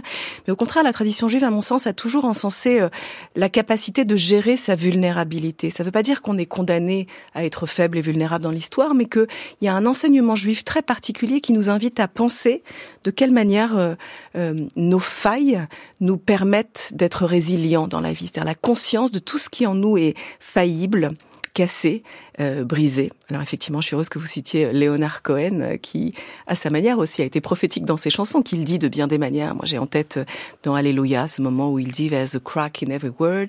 Il y a une faille dans chaque mot. It doesn't matter which you heard. Et peu importe lequel vous allez entendre, s'il s'agit d'un Alléluia plein ou vide, tout le monde connaît cette chanson, ce Alléluia de, de Cohen, mais elle dit très bien, elle porte très bien un certain esprit juif ou biblique de conscience de la faille qui nous permet d'avancer. Et puis, il y a aussi une autre chanson, je, l'ai fait entendre à 7h14, un extrait de cette chanson, vous l'avez traduite en, hébreu, Les gens qui doutent d'Anne Sylvestre. Pourquoi est-elle importante Des gens qui doutent, il en a oui, j'adore cette chanson. Euh, à une époque, effectivement, j'avais décidé de la traduire en hébreu et je rêvais que quelqu'un la traduise en, arabe et qu'on puisse la faire résonner euh, euh, au Proche-Orient parce qu'on sait que c'est une région du monde et, plus largement que ce conflit déclenche chez beaucoup de gens de l'indubitable. Les gens sont persuadés, ils ne doutent pas de leur certitude, de leur vérité, de leur formule de résolution de ce conflit. Si ce conflit était simple à régler, ça se saurait. mais pourtant, les gens y vont tous de leur indubitable, de leur certitude. Et je trouve que cette chanson, elle est, elle est porteuse de de plein de sagesse. J'aime les gens qui doutent. Je pense souvent à cette personnalité, moi, de Anne Sylvestre, qui était elle-même hantée par bien des fantômes. Elle était euh, fille de collabo, elle portait ses secrets. Et finalement, dans ses chansons, on retrouve euh, comme chez Leonard Cohen, une faille très puissante qui lui permet euh, de porter son message. Et puis alors, ça n'est pas un livre sur des chansons, comment ça va pas, l'ouvrage que vous publiez chez Grasset Delphine Orviller, mais eh, il y a une autre, une dernière chanson qu'on citera, c'est celle de Claude François, une chanson populaire. Pourquoi un, rabbin écouterait-il, enfin pourquoi n'écouterait-il pas d'ailleurs Claude François, hein, mais en tout cas il faut me parler de cette chanson. oui, j'ai une passion pour les chansons populaires en général et la culture populaire, je trouve que dans les chansons souvent il y a euh, des vérités très puissantes et il faut pas euh, voilà minimiser le, pouvoir des chansons, mais pourquoi Claude François? Euh, En fait, il y a un peu de, mauvaise foi, je l'avoue. Je, cherchais une chanson qui pourrait raconter euh, de façon pseudo-légère l'antisémitisme. Et tout à coup, j'ai voulu faire croire dans le livre qu'évidemment Claude François avait écrit sur la question de l'antisémitisme en disant ça s'en va et ça revient c'est fait de tout petit rien, ça se chante, ça se danse, ça revient, ça se retient. Ça veut dire quoi? Ça veut dire que l'antisémitisme revient toujours, ne disparaît pas. Bien sûr, il est difficile d'en rire, d'en plaisanter, de d'être avec des paillettes et de danser comme des Claudettes pour euh, pour en parler, mais peut-être que en en étant conscient, eh bien, on est beaucoup plus efficace dans le combat qu'on va mener. Mais ça veut dire que sur la longue période, évidemment, il ne disparaît pas. Sur la courte période, on aurait pu croire qu'il aurait disparu, qu'il se serait un peu assoupi, Delphine Orviller? Moi, j'ai l'impression euh, d'être né dans une génération qui a cru pendant longtemps que cette histoire était derrière nous, ou qu'en tout cas le souvenir de la Shoah, de la guerre, allait nous immuniser, ou immuniser notre génération contre le retour euh, de ce démon-là.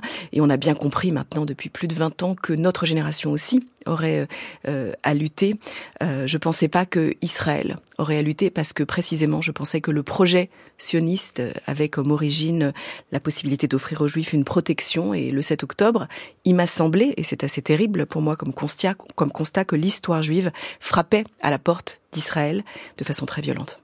Delphine Orviller, comment ça va pas? Conversation après le 7 octobre aux éditions Grasset. On se retrouve dans une vingtaine de minutes. Rabi, bah oui, je peux appeler quelqu'un Rabi, Rabi Orviller, 7h56 sur France Culture.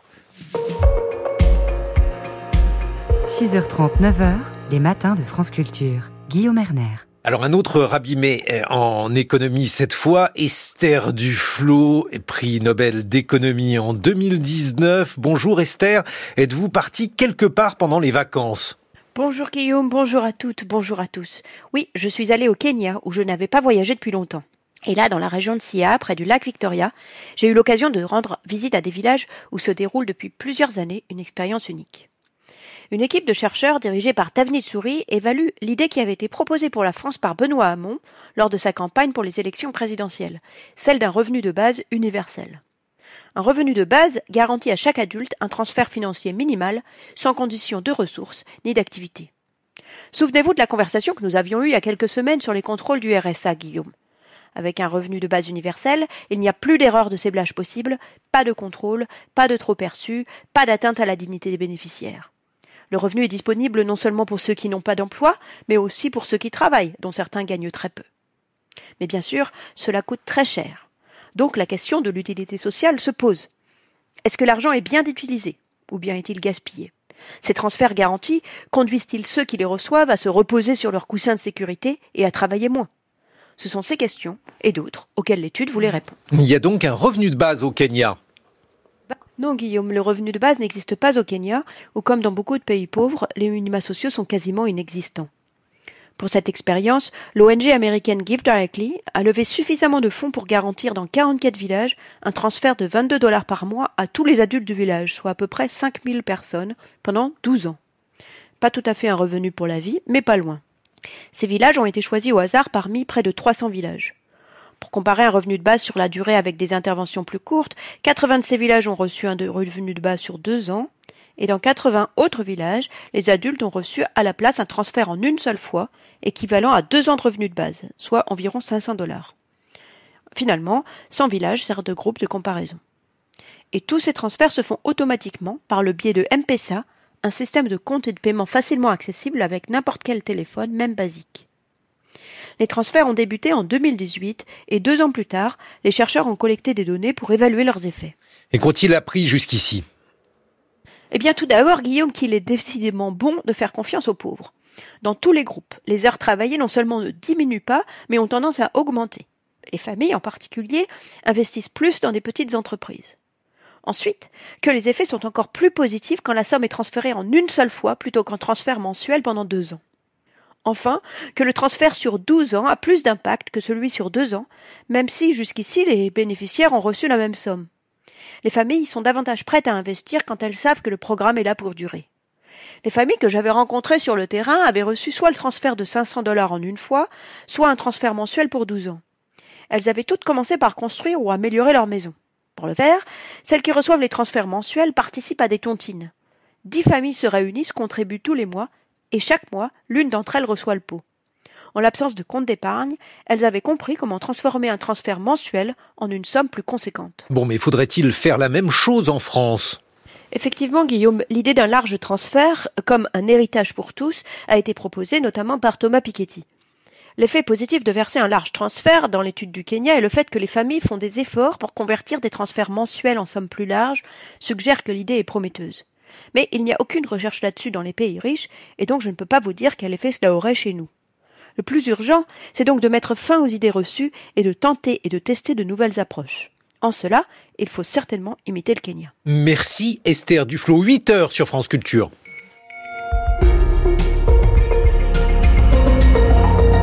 Et voici le journal de Valentin Bertrand. Bonjour Valentin. Bonjour Guillaume, bonjour à toutes et à tous. Une vingtaine de chefs d'État et de gouvernement réunis à Paris pour redire leur soutien à l'Ukraine. Nous ferons le point sur les enjeux de cette réunion aujourd'hui à l'Elysée. Alors que l'armée israélienne planifie une offensive contre Rafah, la bibliothèque d'Israël à Jérusalem construit la mémoire de l'attaque du 7 octobre.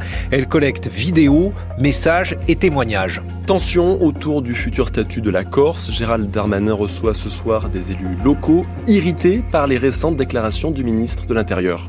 Dans son billet politique, Jean Lémarie revient sur l'ouverture du Salon de l'agriculture tout le week-end.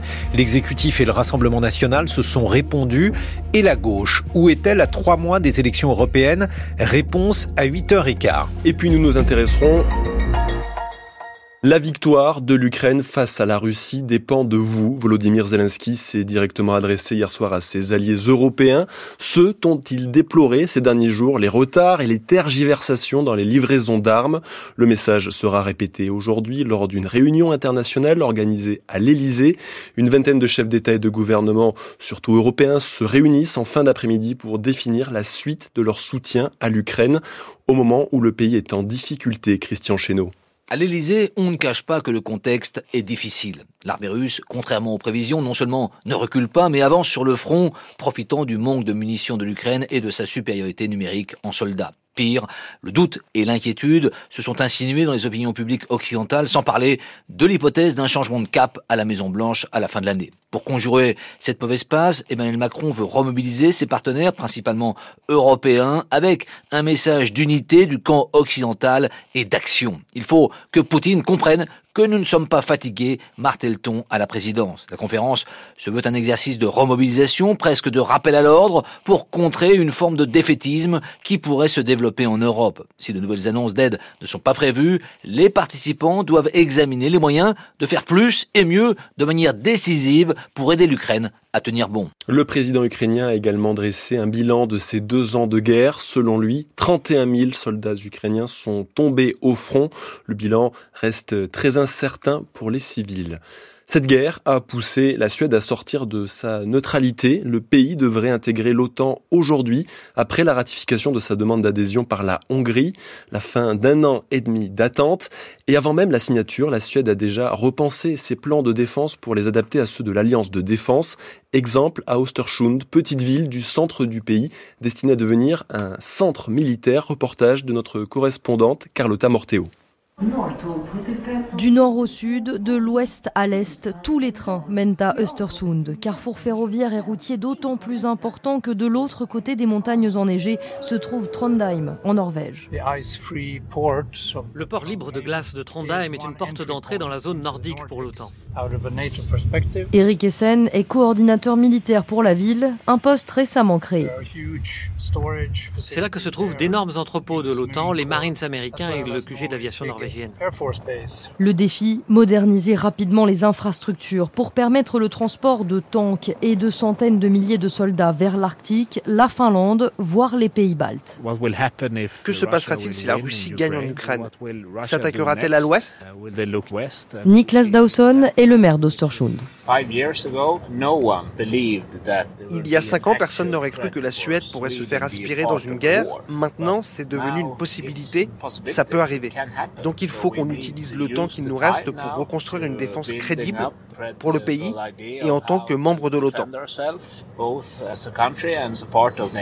La Suède ne craint pas une attaque directe, mais que Moscou teste un jour la solidité de l'alliance dans son voisinage. Elle se prépare donc à devenir un maillon logistique central de la défense du front nord-est de l'OTAN. Carlotta Morteo. Avec ou sans trêve, le gouvernement israélien compte mener une offensive à Rafah dans les prochaines semaines. La ville au sud de la bande de Gaza a été visée encore cette nuit par des bombardements. Après avoir fixé l'ultimatum du 10 mars, date du début du ramadan, Benjamin Netanyahou a confirmé hier soir la préparation d'une attaque terrestre pour détruire, selon lui, le dernier bastion du Hamas. Une opération très critiquée pour les risques humanitaires. Un million et demi de réfugiés vivent à Rafah après avoir fui le nord du pays bombardé depuis le 7 octobre. Quatre mois, un peu plus de quatre mois après cet assaut du 7 octobre, un vaste travail de mémoire débute du côté israélien.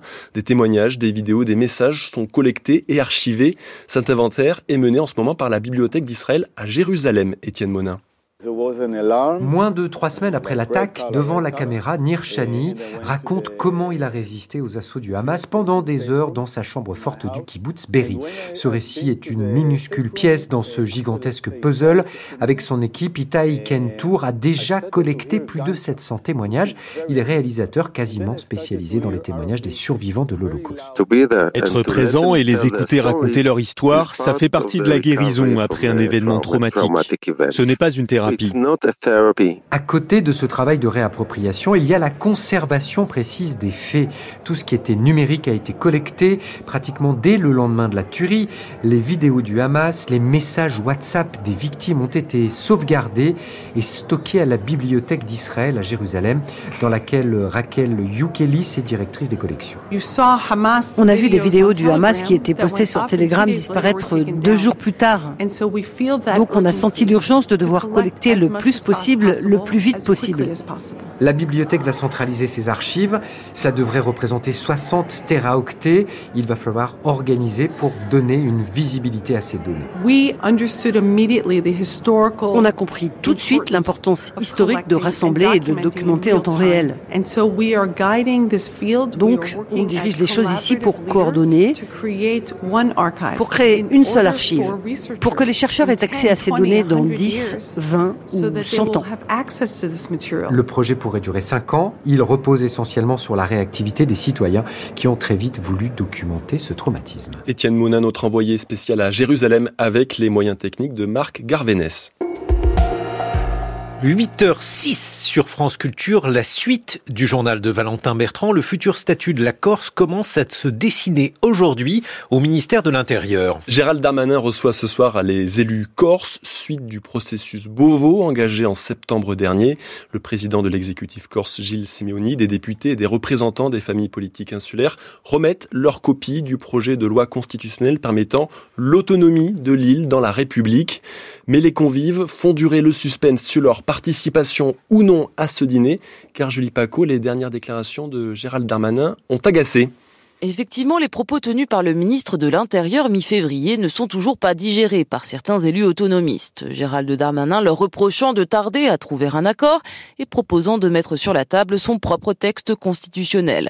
Des déclarations aux airs de coups de pression, estime Jean-Félix Aquaviva. Quand on veut tuer son chien, on dit qu'il a la rage. Député Lyotte et membre de la majorité territoriale. On n'a pas à se faire prendre le bras ou la main. C'est aux Corses d'abord de trouver un accord entre eux. Ce n'est pas au, au ministère de proposer, même s'il peut donner son avis ensuite, en ayant reçu la proposition de la Corse, évidemment, nous remplissons notre devoir pour réaliser un accord politique entre nous avec une matière écrite qui sera transmise à Beauvau et au gouvernement. Un accord finalement trouvé vendredi soir entre forces politiques corses, autonomistes, indépendantistes et une partie de la droite sont parvenus à s'entendre sur un texte commun, se félicite le député Lyotte, Paul-André Colombani. Moi, c'est pas l'autonomie dont j'aurais rêvé, mais tout le monde a mis de l'eau dans son vin, donc je pense que la copie pourrait aller euh, largement euh, dans le sens des échanges qu'on a eu avec le ministère de l'Intérieur. Il y a une fenêtre de tir qui est ouverte pour pouvoir faire évoluer ce statut et je ne veux surtout pas la louper. C'est notre responsabilité euh, et elle est historique aujourd'hui. Et si cette première mouture ne fait pas l'unanimité chez les élus corses, elle pourrait néanmoins convaincre les trois cinquièmes des deux chambres,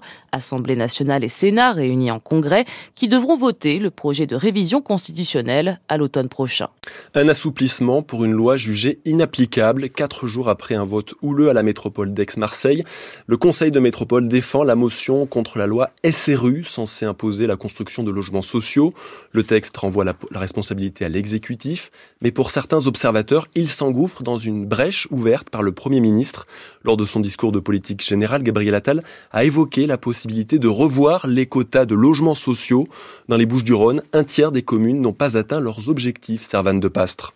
Béatrice Bonfillon Chiavassa est maire de Fuveau, une commune d'un peu plus de 10 000 habitants de la métropole d'Aix-Marseille. Depuis le début des années 2000, un peu plus de 300 logements sociaux ont été construits dans sa ville. Il lui en manque encore 900 pour être aux normes de la loi SRU. L'élu a signé la lettre envoyée au ministère du Logement début février. On n'a plus de foncier à l'heure d'aujourd'hui parce qu'on a déjà utilisé pour faire des logements. Vous avez la loi climat et résilience qui vous impose zéro artificialisation nette c'est-à-dire 50% de moins de constructibilité sur les 10 ans à venir. On demande simplement qu'il y ait une prise en compte de la spécificité de nos territoires. Manque de foncier, mais surtout un manque de volonté selon l'opposition à la métropole ex-Marseille. Comme Fuveau, 64% des communes ne respectent pas la loi en France et doivent donc s'acquitter d'une amende. Si la fronde qui se joue dans le sud-est est minoritaire, selon Jean-Claude Drian, professeur à l'école d'urbanisme de Paris, elle pourrait avoir des conséquences. C'est assez nouveau que ces élus de premier plan prennent ce type de position. C'est nouveau qu'une métropole en tant que telle prenne ce type de position. Le vrai risque, c'est un risque parlementaire dans un contexte dans lequel le gouvernement, quelle que soit sa volonté euh, réelle en la matière, n'a pas la majorité et peut être amené à accepter une forme de surenchère qui peut avoir des conséquences politiques fortes. Des conséquences politiques alors que plus de 4 millions de personnes souffrent de mal logement en France selon la Fondation Abbé Pierre. Les salariés de Casino seront fixés aujourd'hui. Le tribunal de commerce de Paris se prononce sur le plan de sauvetage du distributeur. Il devrait valider la reprise du groupe par les milliardaires Daniel Kretensky et Marc Ladré de la Charrière. Les deux hommes ont déjà organisé la cession de l'essentiel des supermarchés en grande difficulté financière. Depuis vendredi soir, plus aucun patient n'est pris en charge dans l'unité de soins palliatifs de Houdan, dans les Yvelines. Le service a fermé en raison du manque de personnel. Depuis l'été dernier, la chef de service était seule à s'en occuper à mi-temps. La direction du centre espère que cette fermeture ne sera que temporaire. En attendant, elle restreint un peu plus encore l'accès à des soins dédiés aux patients en fin de vie, Corentin DV. En 2005, la loi Leonetti relative aux droits des malades en fin de vie était votée. Une loi favorable aux soins palliatifs, mais qui n'a pas eu l'effet escompté pour Pierre-Emmanuel, infirmier au sein du service du centre hospitalier de Houdan. On s'est aperçu que euh, malgré tout, cette loi, elle aurait dû euh, faire que dans les universités, les médecins puissent être formés, sensibilisés. Et on s'aperçoit que malheureusement, euh, 20 ans après, presque 20 ans après, qu'il n'y a pas de grand effet. En 2021, la France comptait 171 unités de soins palliatifs, mais 21 départements n'en ont pas. Les patients sont alors accueillis dans des services non spécialisés et moins formés. Claire Fourcade est présidente de la SFAP, la Société française d'accompagnement et de soins palliatifs, et la situation l'inquiète. Ça veut dire qu'il y a tous les jours en France 500 personnes qui meurent sans avoir eu accès aux soins palliatifs dont elles auraient eu besoin. Et ça, pour nous, c'est la vraie urgence. Ça doit être une priorité de, de, notre système de santé. Et la France est en retard par rapport à ses voisins, notamment l'Angleterre qui a beaucoup développé l'accompagnement à domicile. Ce que les professionnels reprochent au gouvernement, c'est la parole sans les actes. Pour Claire Fourcade, il faut accélérer et dissocier les soins palliatifs du débat sur la fin de vie. Les soins palliatifs sont un sujet de consensus qui pourrait être voté à l'unanimité à l'Assemblée très rapidement, alors que la question de la mort provoquée, euthanasie ou suicide assisté est une question qui est beaucoup plus clivante, qui nécessite de prendre du temps. Et parce qu'on prend du temps sur ce sujet-là, et c'est nécessaire, on perd du temps sur les soins palliatifs. Contacté, la direction du centre hospitalier de Houdan assure que la situation est juste provisoire. Plus besoin de faire la queue au commissariat, il est désormais possible de porter plainte à domicile avec un appel vidéo. Le nouveau service est généralisé à partir d'aujourd'hui. Il s'ajoute à la possibilité de saisir une pré-plainte en ligne. Comme pour l'expérimentation menée depuis l'automne dans la Sarthe, la Gironde et les Yvelines, tous les délits ne sont pas concernés, Marin Paulet. Selon les chiffres avancés par Emmanuel Macron en novembre dernier, sur les 3 millions et demi de plaintes, 2 millions seraient concernés par ce dispositif. À savoir les plaintes contre X pour des faits de vandalisme, de vol, d'escroquerie ou d'abus de confiance. Les crimes ou agressions sexuelles par exemple sont hors dispositif. Pour les plaignants, il suffira désormais de se munir de son ordinateur pour parler directement à un représentant des forces de l'ordre et passer au dépôt de plainte. Pratique pour le citoyen équipé, moins pour la police selon Mathieu Zagrodzki, enseignant à Sciences Po pour avoir été dans un lieu euh, qui expérimentait ce dispositif euh, à l'automne, c'était un petit peu vu comme quelque chose de contraignant parce que euh, bah, il faut dédier un, créneau horaire ou des créneaux horaires à cela. Il faut mettre une personne au moins derrière un ordinateur pour s'occuper de ça, parce qu'il fait une personne en moins forcément à l'accueil physique ou sur la voie publique ou dans les bureaux pour faire des procédures. Et, et puis c'est un coût qui est celui de l'équipement informatique. Cette dématérialisation fait partie d'une stratégie de numérisation des services. La moitié des crédits de la loi de programmation du ministère de l'Intérieur y sont consacrés. Ainsi, les plaintes en ligne seront elles aussi développées et généralisées cette année? Deux départements sont toujours en vigilance orange au cru. Il s'agit du Pas-de-Calais et de la Gironde. Aujourd'hui, le temps restera pluvieux donc sur ces départements et sur l'essentiel du centre et du nord du pays. À l'est du Rhône et en Corse, pas de pluie mais un ciel toujours très couvert. Les températures, ce matin, il fait de 4 à 9 degrés. Cet après-midi, de 9 à 12 en général et jusqu'à 16 degrés au bord de la Méditerranée. Il est 8h15 sur France Culture. Les matins continuent avec vous, Guillaume Erner. Merci beaucoup, Valentin Bertrand. Dans quelques minutes, nous retrouvons notre invitée, la rabbine Delphine Orvillère. Elle publie Comment ça va pas Conversation après le 7 octobre. C'est aux éditions Grasset. Aux environs de 8h50, vous retrouverez nos camarades les deux. François, François Saltiel, dans un monde connecté, évoquera un compte TikTok qui s'intitule Abrège Frère et qui connaît un succès fulgurant mais déclenche une vague de cyberharcèlement sexiste. François Angelier dans le regard culturel. Lui parlera de la série Film et musique Ballet russe à la Philharmonie de Paris et tout, tout spécialement le film Petrouchka de Bertrand Mandico. Un billet politique avec vous, Jean Lémarie, bonjour. Bonjour à toutes et à tous. La campagne des européennes débute sans la gauche. La gauche est-elle hors champ, Guillaume? Dans quelques secondes. France Culture. L'esprit d'ouverture. France Culture, la Bibliothèque nationale de France et le Centre national du livre proposent En lisant, en écrivant, un cycle de rencontres littéraires. Demain à 18h30, entrez dans les coulisses de la création avec l'une des grandes figures de la bande dessinée humoristique et féministe, Florence Sestac. Une masterclass à la Bibliothèque François Mitterrand à Paris. Entrée gratuite sur inscription sur maison de la radio et de la musique.fr. Plus d'infos, franceculture.fr. 8h16 sur France Culture. Le billet politique Jean Lémarie, la gauche est-elle hors champ? Où est-elle euh, Dans quel coin de l'image ce week-end au Salon de l'Agriculture, vous aviez deux protagonistes, Emmanuel Macron et Jordan Bardella. Personne d'autre. La campagne des européennes est lancée. Emmanuel Macron attaque le Rassemblement national. Jordan Bardella enchaîne les selfies. Le chef de l'État est chahuté. Le président du RN se gargarise. Tous les deux, ils installent leur face-à-face. Et la gauche? Inaudible, invisible, comme si elle ne disait rien sur le revenu des agriculteurs, sur la crise climatique ou sur l'Europe. Est-ce une illusion d'optique? Oui, en partie, et une stratégie de la majorité comme du RN. À trois mois de l'élection, Emmanuel Macron et le Rassemblement national ont intérêt à gommer la gauche, à faire comme si elle n'existait pas. Mais ce n'est pas seulement une illusion, Guillaume. La gauche apparaît bien hors champ, euh, c'est-à-dire qu'elle n'est pas dans le champ de la caméra, ni sur le champ de bataille, et encore moins dans le champ des paysans. C'est-à-dire euh, la gauche veut-elle regagner les campagnes? C'est le sous-titre d'un petit livre au vitriol qui vient de paraître. Loin des villes, loin du cœur. Euh, le socialiste Rémi Branco l'a publié avec la fondation Jean Jaurès. Il est vice-président du conseil départemental du Lot. Que dit-il? Qu'à la campagne, la gauche est démonétisée, hors circuit, hors jeu, et pas seulement chez les agriculteurs. Les zones rurales, je le rappelle, c'est tout de même un quart de l'électorat.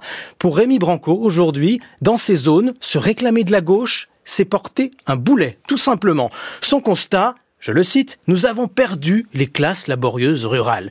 Pour cet élu local, la NUPES parle aux électeurs des centres-villes piétons, aux habitants des métropoles, plus du tout à ceux de la campagne devenus des citoyens de seconde zone.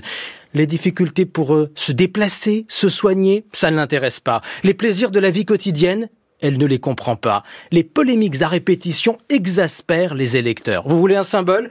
Rappelez-vous les attaques contre le barbecue et la viande grillée. Pour cet élu d'Occitanie, dénoncer le barbecue, c'est exactement ce qu'il ne faut pas faire, même au nom du climat. Il dénonce une gauche caricaturale, mélange selon lui de posture morale et de paresse intellectuelle. Mais a-t-il raison? Dans ces critiques, il y a des règlements de compte. Euh, toujours une partie du PS contre Jean-Luc Mélenchon ou Sandrine Rousseau. Tranquillement, sous nos yeux, la NUPES continue à se déchirer. En réalité, la gauche a encore des élus ruraux, socialistes, insoumis, écologistes, et aussi quelques propositions. Par exemple, vous avez entendu Emmanuel Macron ce week-end. Le chef de l'État défend maintenant un prix plancher pour protéger les revenus des agriculteurs. Ce prix plancher, la France insoumise et le Parti communiste rappellent qu'ils le réclament depuis longtemps. Prenez un autre sujet important, les déserts médicaux c'est du PS, c'est du député Guillaume Garot qui est venu une proposition pour réguler l'installation des médecins. Mais ce n'est pas ce que retiennent les électeurs. Le fossé se creuse. Ce fossé, la gauche veut-elle le résorber? En a-t-elle envie? Voilà la question. En fait-elle une priorité et une stratégie? Ou va-t-elle tout miser sur les électeurs des villes? Les problèmes sont parfois les mêmes et parfois pas. Le débat est là, en tout cas. Il divise la gauche d'ailleurs en ce moment de Jean-Luc Mélenchon à François Ruffin en passant par le Parti socialiste. Autrement dit, la gauche discute, se cherche, s'interroge. Ses partisans diront tant mieux, mais pendant ce temps-là, le film continue sans elle. Merci Jean Lémarie. Eh bien, on va faire réagir notre invité, la rabine, à ce que vous venez de dire, parce que quand on a une question, eh bien, on la pose à sa rabine.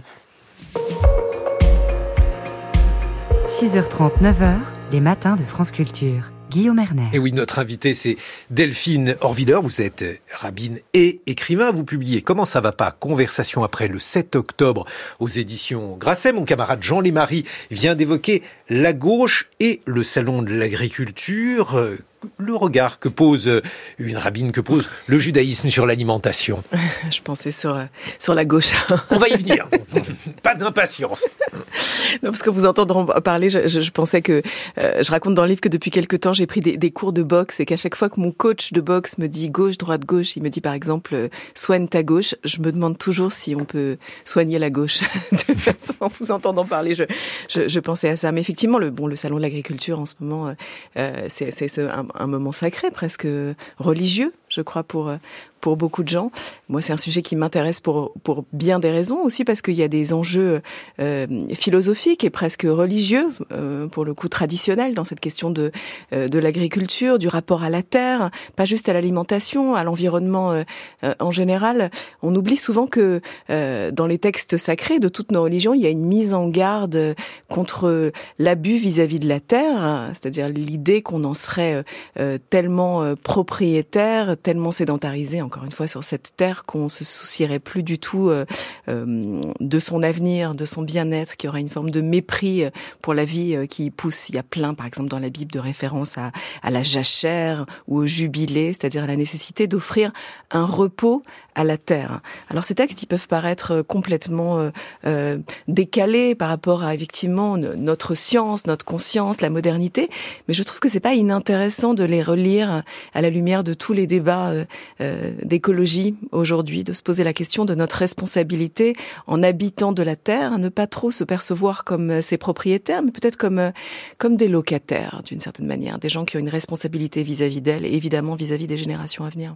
Alors maintenant qu'on a parlé du champ, le, contre-champ, la politique, euh, la gauche, alors j'en parlais euh, de deux gauches. Il y avait une gauche euh, NUPES et puis il y avait une gauche qui était plutôt critique de la NUPES.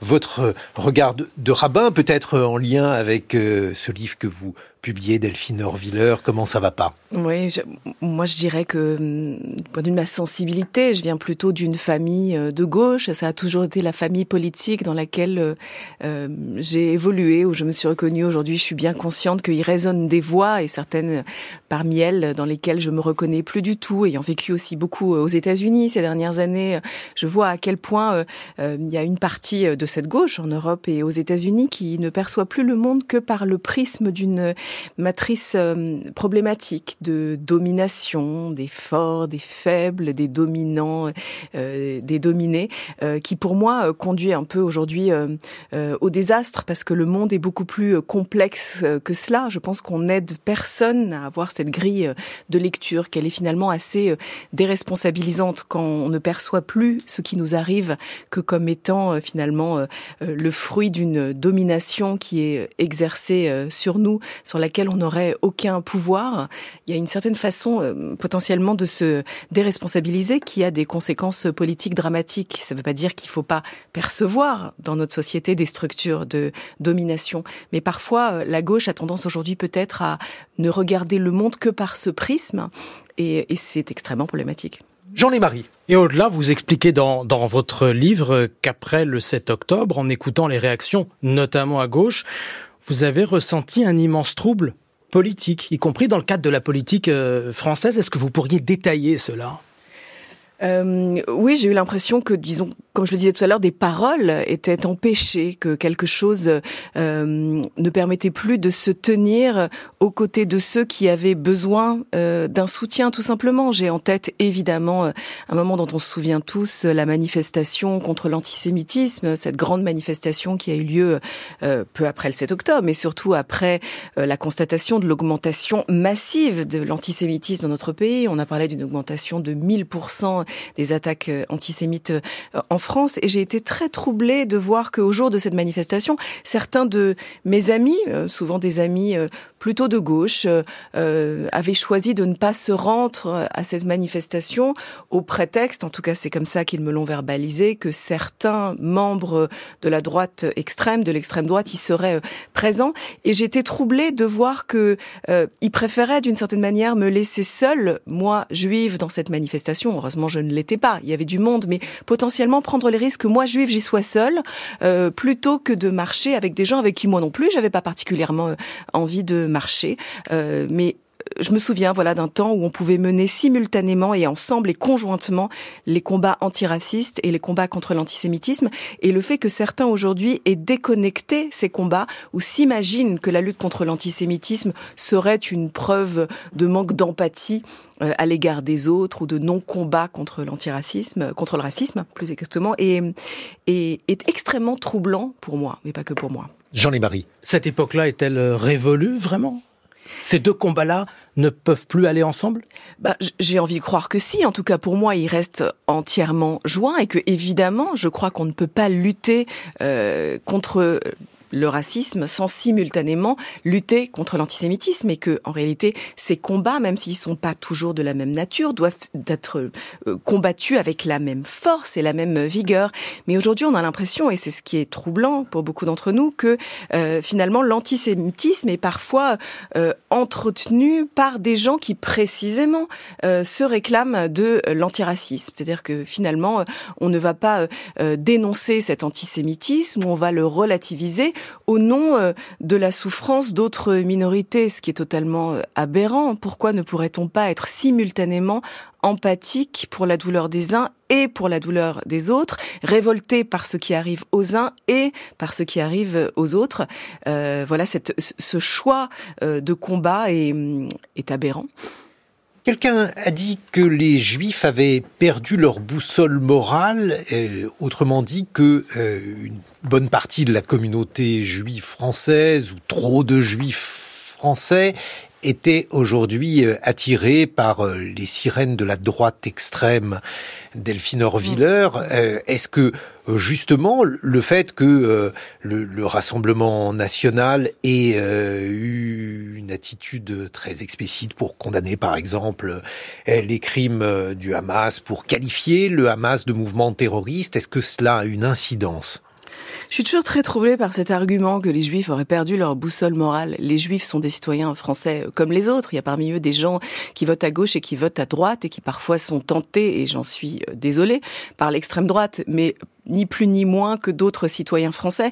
En fait, euh, ce que ce, cette rhétorique suggère souvent, c'est que on attendrait des juifs une forme euh, d'exemplarité euh, morale. Et c'est quelque chose qui me trouble parce que j'en suis témoin constamment, et particulièrement ces dernières semaines, dans le contexte de, du conflit israélo-palestinien, par exemple. C'est comme si on attendait des juifs, de l'État juif, d'une souveraineté juive, une exemplarité qu'on attendrait d'aucun autre pays, d'aucun autre pays qui aurait cédé aux sirènes de l'ultranationalisme, par exemple.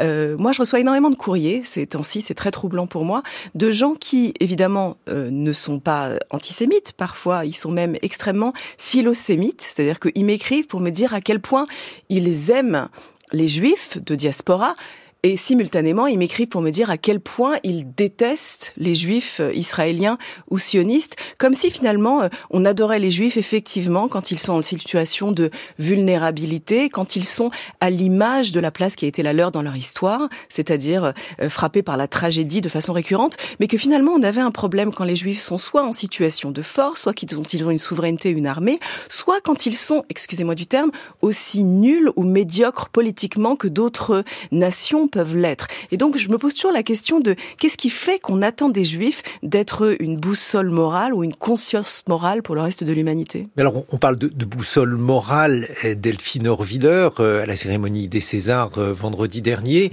il a été beaucoup question euh, de la lutte contre les violences faites aux femmes, un combat important pour vous. il y a eu également des appels au cessez-le-feu, mais je, je crois qu'il n'y a eu qu'une seule personne qui a fait référence euh, aux, otages euh, israéliens entre les mains du Hamas. Oui, c'est le, je crois, Harry Vortaler, le, qui a gagné donc le, César du, meilleur acteur, qui a lié cette question du, cessez-le-feu euh, à, la, libération des otages. et moi, je suis effectivement surprise qu'il ait été le seul à le faire. Comment ne pas lier la question du cessez-le-feu à la question de la libération des otages? C'est formidable de vouloir un cessez-le-feu, mais le feu ne peut cesser, doit cesser, évidemment, mais ne peut cesser que si on envisage la libération des otages, puisque c'est précisément le kidnapping de ces otages qui a créé le feu. Euh, et puis j'ai été surprise effectivement lors de cette euh, cérémonie de voir à quel point, et tant mieux, on se soucie aujourd'hui euh, des abus contre les femmes, des violences faites aux femmes dans le monde du cinéma évidemment, mais dans la société en général, à quel point ce discours est heureusement est devenu un discours normatif, accepté, nécessaire, et simultanément au moment où le viol comme arme de guerre vient d'être utilisé de façon aussi violente en Israël et terrible, au moment où on a tous ces témoignages aujourd'hui incontestables de ces femmes euh, qui ont été euh, violées ou victimes de torture ou qui sont encore entre les mains et dans les abus sexuels qu'on imagine euh, kidnappées à, Gaza, qu'est-ce qui fait que le monde du cinéma, mais sans doute pas que le monde du cinéma, met ce problème-là de côté, comme si on pouvait être euh, effectivement se lever ensemble contre les violences faites aux femmes, à toutes les femmes, mais, mais pas celles-là. Dans votre livre Comment ça va pas Conversation après le 7 octobre, Delphine Orviller, vous racontez vos conversations avec ceux qui sont là, avec ceux qui ne, sont plus là, notamment vos, grands-parents. Euh, je l'ai dit, il y a deux traditions euh, chez vos grands-parents. Les uns étaient, comme on disait, des Israélites, euh, des, Français très intégrés. Les autres étaient des immigrés récents, des Juifs de l'Est. Qu'est-ce qu'il vous conseillerait de faire aujourd'hui Rester en France, quitter la France, quitter la France pour aller où? Qu'est-ce qui, justement, pourrait euh, justifier la persistance d'une existence en, diaspora, Delphine Orviller?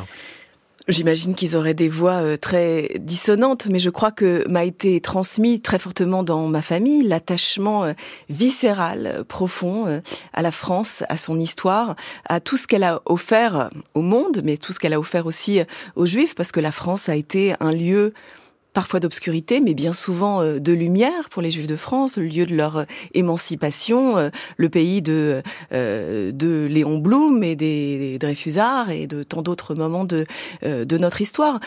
Donc je crois qu'effectivement cette voix-là résonne fortement en moi. Moi, je crois à la nécessité de l'existence de l'État d'Israël, que l'histoire a démontré de bien des manières et souvent tragiquement à quel point les Juifs aussi avaient le droit à cette détermination et cette souveraineté et la possibilité d'un refuge, mais je crois également à la nécessité de l'existence diasporique, à la à l'apport de du judaïsme dans les nations dans lesquelles il se mêle et à son lien très particulier et très puissant à la République. Mais justement parce qu'il y a un lien très particulier de des Juifs avec l'histoire de la modernité, ça a été euh, théorisé. Le XXe siècle a été euh, pour le meilleur et aussi évidemment pour le pire un, un siècle juif. Est-ce que la normalisation juive, le fait d'avoir un État, par exemple, ça a été condamné par euh, certains rabbins, des rabbins très à droite, des rabbins très à gauche, je pense à, à Yeshiaou Lebovitch, par exemple. Est-ce que le fait d'avoir un, État juif aujourd'hui ne, ne, bouleverse pas le, destin juif? Oui, alors Yeshiaou Lebovitch, c'est intéressant parce que lui-même se déterminait comme sioniste, vivait en Israël, mais était très critique vis-à-vis de toute religiosité de l'État. C'est-à-dire tous ces moments où finalement, en fait, il était critique du messianisme politique, qui, à mon avis, de fait, est une catastrophe. L'État d'Israël a, évidemment non seulement le, le droit d'exister, le besoin d'exister. Le problème, c'est quand tout à coup on y voit la volonté divine, quand tout à coup vous vous mettez à parler pour Dieu, vous imaginez qu'il s'agit là euh, d'un projet euh, messianique. On sait où nous mènent tous les projets messianiques aujourd'hui, pas seulement dans le judaïsme, mais on le voit dans euh, le, le, messianisme chrétien américain, on le voit dans la façon dont l'islam radical veut précipiter la fin des temps. Aujourd'hui, les projets messianiques pullulent autour de nous et nous mènent tous, d'une certaine manière, à la catastrophe. Donc c'est ce relativisme-là et cette conscience, à mon avis, religieuse et politique-là qu'il faut développer, se méfier de tout messianisme politique ultranationaliste, où qu'il soit. Mais c'est vrai, vous avez raison, l'existence de l'État d'Israël pose une question euh, au judaïsme qui a été pendant des milliers d'années diasporique, dans un rêve euh, un idéal de retour euh, à cette terre, mais dans un développement diasporique de minorité, de non-souveraineté, et de fait, le fait d'exercer le pouvoir sur une terre pose des problèmes philosophiques, moraux, politiques et religieux au judaïsme euh, auquel il doit se, confronter. Il a été l'autre de l'histoire, le juif. Qu'est-ce qui se passe quand il est tout à coup dans une société où il n'est pas l'autre, où il est le même, et où il doit faire face à d'autres, que ce soit des Palestiniens ou des non-juifs qui sont une bonne partie de la population israélienne? Alors, justement, parce que je, ne m'adresse plus au, au, rabbin cette fois, mais à la mère, la mère qui conseille par exemple à, son fils de ne plus porter euh, une Magen David, une étoile juive lorsqu'il joue au foot. Il a accepté votre fils?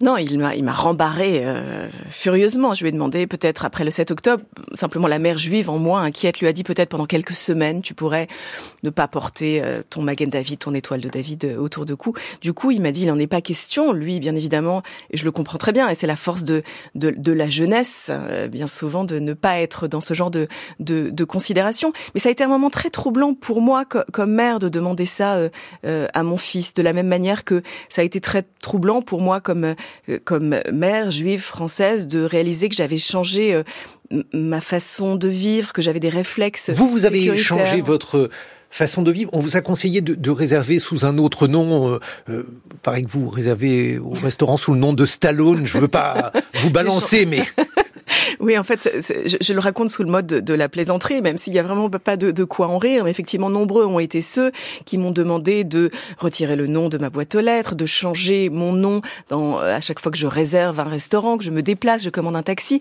Et euh, et je suis pas la seule à vivre ça. Beaucoup de gens m'ont témoigné du même phénomène dans leur famille. Mais c'est aberrant et c'est fou de penser qu'en 2023 ou 2024, des familles juives en France vivent cela. Alors justement, parce que on, on l'a dit, euh, Delphine Orviller, euh, il y a une paranoïa juive et une bonne raison, deux bonnes raisons d'être paranoïaque. Euh, quel bord faut-il retenir Cette paranoïa, les bonnes raisons qu'on a d'être paranoïaque Qu'est-ce qui se passe en oui, France? Même les paranoïaques ont, ont des ennemis. Euh, je crois que cette paranoïa, souvent, elle est, elle est, en tout cas, cette peur juive, elle est difficile à comprendre par d'autres parce que beaucoup de gens considèrent qu'elle est euh, exagérée. Euh, et en fait, je pense vraiment que celui qui n'a pas euh, cet héritage dans son histoire, euh, celui qui n'a pas vécu ça dans sa filiation, souvent dans son histoire, dans sa conscience ou sa culture familiale, ne peut pas vraiment comprendre ce que la montée de l'antisémitisme et des actes antisémites réveille chez beaucoup de juifs français. En fait, quelque chose s'est transmis de façon consciente ou inconsciente dans les familles, avec des mots ou parfois avec des silences. Et de fait, depuis le 7 octobre tout particulièrement, d'autres diraient que ça a commencé avant, évidemment, on se souvient de, euh, de, de 2006, Ilan Halimi, 2012, Toulouse, 2015, l'hypercachère, etc. Mais, mais c'est vrai que depuis le 7 octobre, tout particulièrement dans bien des familles, se sont réveillés des, des fantômes avec lesquels euh, euh, il faut vivre.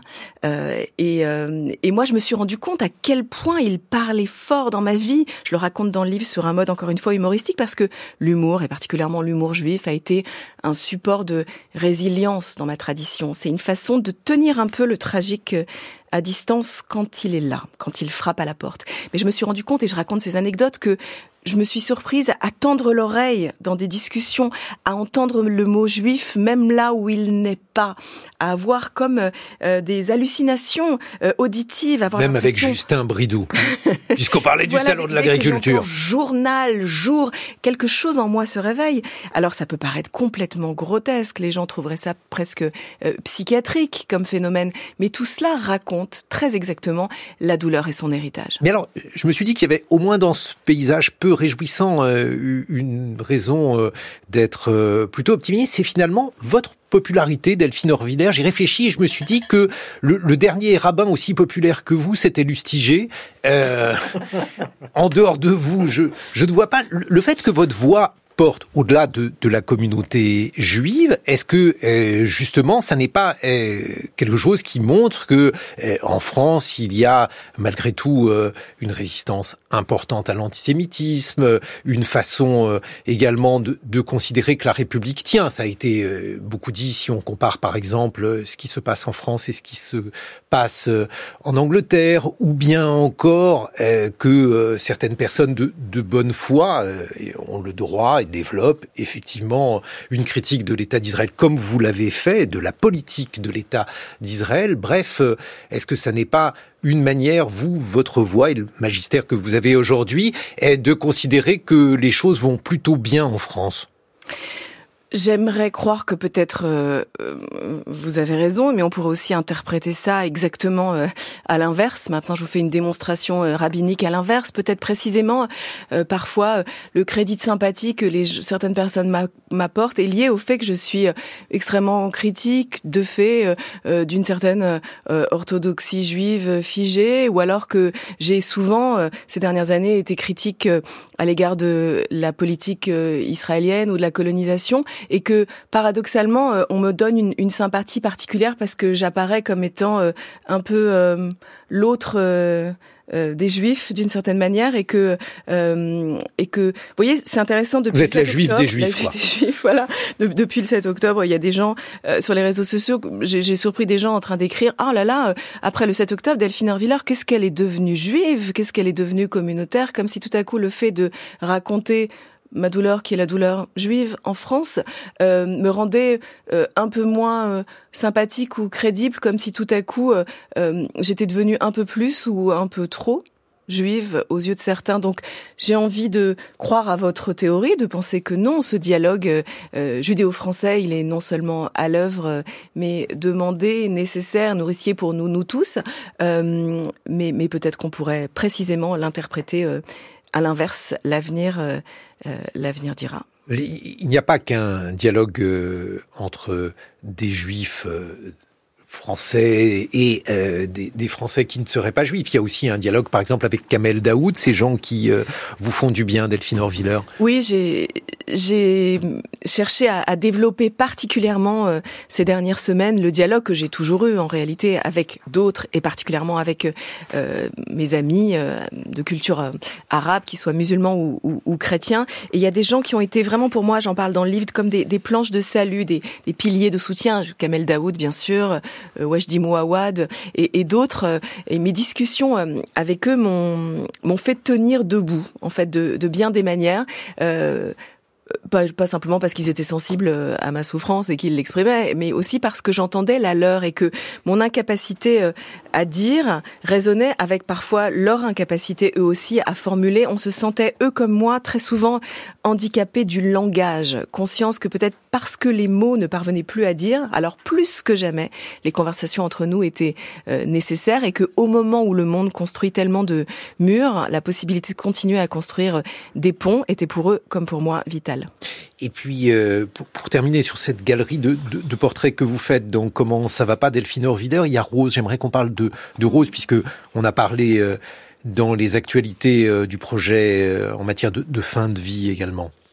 Oui, Rose, j'ai souhaité raconter son histoire et ma conversation euh, avec elle dans ce livre. Rose est une femme euh, qui souffrait d'une terrible maladie, la maladie de, Charcot, et que j'ai accompagnée dans ses dernières semaines de vie. Elle ne pouvait plus parler, mais on dialoguait autrement avec euh, la technologie, avec des écrits et, des emails. Et, je raconte cette histoire parce que j'ai l'habitude d'accompagner des gens en fin de vie. C'est une partie importante de, mon travail. J'en ai parlé dans Vivre avec nos morts, un de mes livres précédents, la question de l'accompagnement des, des mourants et de l'accompagnement du deuil. Mais, mais au cœur de ce deuil si terrible qui était le mien, après le 7 octobre, j'ai eu le sentiment que Rose, je n'étais pas celle qui l'accompagnait, elle était celle qui m'accompagnait.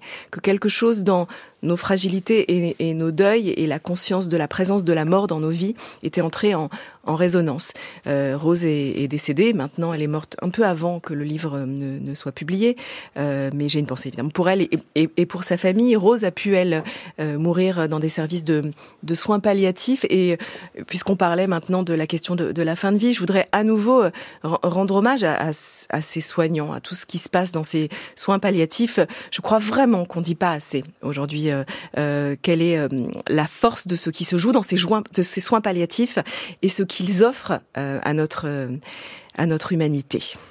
Merci beaucoup Delphine Orviller d'avoir été avec nous ce matin. Comment ça va pas Conversation après le 7 octobre, c'est le livre que vous publiez aux éditions Grasset. France Culture. L'esprit d'ouverture.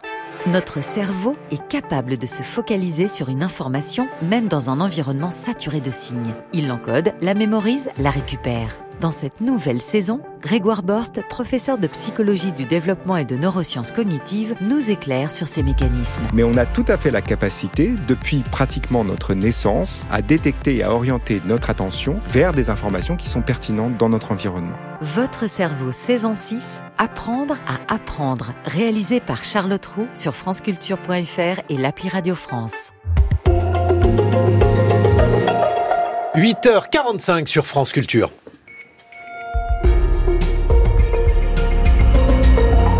Et voici le 845 d'Anne-Laure Chouin. Bonjour Anne-Laure. Bonjour Guillaume, bonjour à toutes et à tous. 164 pays rassemblés à Abu Dhabi pour la 13e réunion de l'OMC, un organisme de régulation du commerce mondial qui nécessite d'être réformé, nous le verrons.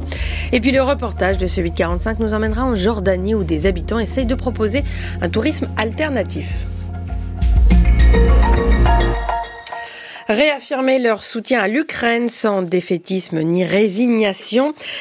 Pardon, c'est l'idée de la réunion d'une vingtaine de chefs d'État européens à Paris aujourd'hui à l'initiative d'Emmanuel Macron.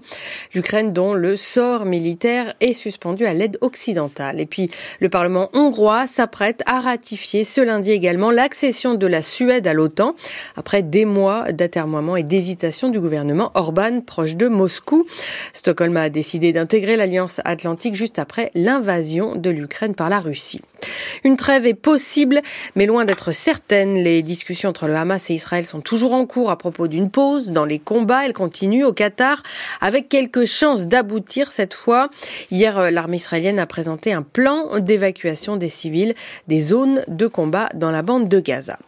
C'est l'organe censé réguler le commerce mondial, mais il souffre de nombreuses faiblesses et de nombreuses critiques. L'OMC ouvre ce lundi à Abu Dhabi, aux Émirats arabes unis, sa 13e réunion depuis sa création en 1995. L'Organisation mondiale du commerce donc convoque les ministres et hauts représentants de ses 164 membres. Un sommet qui s'ouvre dans un contexte difficile pour le commerce international. Attaque en mer Rouge, inflation, difficultés économiques en Europe et en Chine. Plusieurs sujets sont sur la table, sur la pêche, la sécurité alimentaire, le commerce électronique ou encore le commerce du coton. Mais c'est aussi le fonctionnement même de l'OMC dont vont débattre les pays, car depuis quelques années, l'organisation est en panne. Les précisions de Marie Viennot. À sa création, l'Organisation mondiale du commerce avait été dotée d'un vrai pouvoir, celui d'arbitrer les litiges entre les pays s'accusant de ne pas respecter les règles du commerce multilatéral. Si un pays s'estimait lésé par un autre pour ses droits de douane abusifs ou des subventions illégales, il pouvait engager un recours auprès de l'OMC, plus précisément l'organe de règlement des différends. Si le désaccord persistait, alors un organe d'appel était saisi et il pouvait autoriser le pays lésé à des mesures de rétorsion. Depuis 1995, il y eut ainsi plus de 600 cas de plainte de pays contre un autre. On se souvient notamment des conflits entre les États-Unis et l'Union européenne au sujet d'Airbus et de Boeing. Mais aujourd'hui, l'organe d'appel est bloqué. Ses membres sont nommés à l'unanimité. Or, depuis 2019, les États-Unis bloquent la nomination de nouveaux juges. Cette politique américaine de SAP ne date pas de l'administration Trump. Du temps d'Obama, les États-Unis déjà avaient bloqué ce processus de renouvellement. Et l'arrivée de Joe Biden n'y a donc rien changé. Les Américains veulent que le fonctionnement de l'organe d'appel soit profondément changé, mais il faut pour cela l'assentiment de tous les autres pays, car sur ce sujet, comme sur tous les autres, à l'OMC, on décide par consensus. C'est forcément long, mais cette année, il y a un autre facteur d'immobilisme. La moitié de la population se rend aux urnes. Tous les négociateurs ont donc en tête que les points d'accord trouvés à Abu Dhabi risquent d'être caduques quelques mois plus tard. En France, euh, la proposition d'Emmanuel Macron sur les prix planchers des produits alimentaires, mesure évoquée samedi à l'ouverture du Salon de l'agriculture, continue de faire réagir. Ce week-end, la FNSEA et la coopération agricole se sont montrées plutôt réticentes, à l'inverse des éleveurs bovins notamment, ou du syndicat minoritaire, la Confédération paysanne. Ce matin, des spécialistes de la grande distribution estiment que ces prix planchers sont un des moyens les plus pragmatiques et les plus opérationnels pour arriver à redonner un coup euh, d'accélération à l'agriculture française malgré d'évidentes difficultés de mise en œuvre. Et puis à Béziers, dans l'Hérault, plus de 700 élèves d'école primaire font leur rentrée avec un uniforme ce matin. Au total, selon la ministre de l'Éducation nationale Nicole Belloubet, 92 établissements se sont portés volontaires pour l'expérimentation à la rentrée prochaine. Suite du 845 d'Anne-Laure On part en Jordanie à quelques kilomètres de la capitale Amman, où un restaurateur et géophysicien se propose d'offrir un lieu de tourisme alternatif. Oui, Georges Adadine habite à Madaba. Il est effectivement géophysicien et ancien chef de l'association jordanienne des géologues. Et il a décidé de transformer un site archéologique qu'il a lui-même découvert en restaurant. Une façon de dire aux touristes venus nombreux visiter les sites hyper connus de Petra ou Wadi Rum que la Jordanie possède d'autres trésors à découvrir. C'est un reportage signé de notre correspondant en Jordanie, Mohamed Erami. Une large porte en bois, quelques marches et vous voilà chez Mra Salamé, le restaurant de George Haddadi. C'est en 2007 que ce géophysicien jordanien découvre un jour un trou et en creusant un peu, l'homme tombe sur tout un escalier et une grotte sur différents niveaux. Occupés à plusieurs périodes de notre histoire, les murs sont recouverts de symboles de l'ancien royaume moabite, une dynastie ayant existé dès le 9e siècle avant Jésus-Christ. George Adadin, un bâton à la main, explique. Sur ce mur, par exemple, si vous vous concentrez, vous pouvez voir une représentation de trois individus. D'abord une femme, vous voyez ses yeux, son nez et enfin son visage. En dessous d'elle, un vieil homme avec son œil, son nez et sa bouche. Et à droite, un petit enfant. En fait, cette fresque représente le symbole du divin dans le royaume de Moab. Trois ans de bataille avec le gouvernement jordanien plus tard, George obtient une licence pour exploiter le site en un restaurant-musée. L'homme veut raconter l'histoire cachée et millénaire de sa région, au-delà des sites déjà connus et victimes du surtourisme selon lui. Ici, vous comprenez vraiment l'histoire de la civilisation. Quand vous allez à Petra, par exemple, c'est super joli à voir, vous faites votre selfie, c'est bien, mais vous n'avez pas l'explication derrière. Selon moi, c'est une question de philosophie du tourisme. Le gouvernement met le paquet sur un ou deux lieux qui va rapporter beaucoup d'argent et laisse complètement de côté des sites incroyables comme celui-là, pourtant riche en enseignements. Installé dans l'un des petits salons aménagés, Fidal Arzaoui n'en revient toujours pas. Cette cliente a passé toute la journée sur place à déambuler. J'ai regardé les inscriptions sur les murs. J'ai vraiment l'impression que mes arrière-arrière-grands-parents ont vécu ici.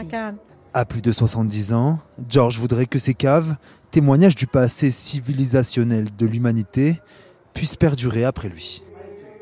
Mohamed Erami. Le temps de ce lundi en France, pluvieux. Les Deux-Sèvres, le Pas-de-Calais, la Gironde sont en vigilance orange crue. Le temps est instable partout ailleurs. Les températures comptaient 7 à 12 degrés au plus chaud en général.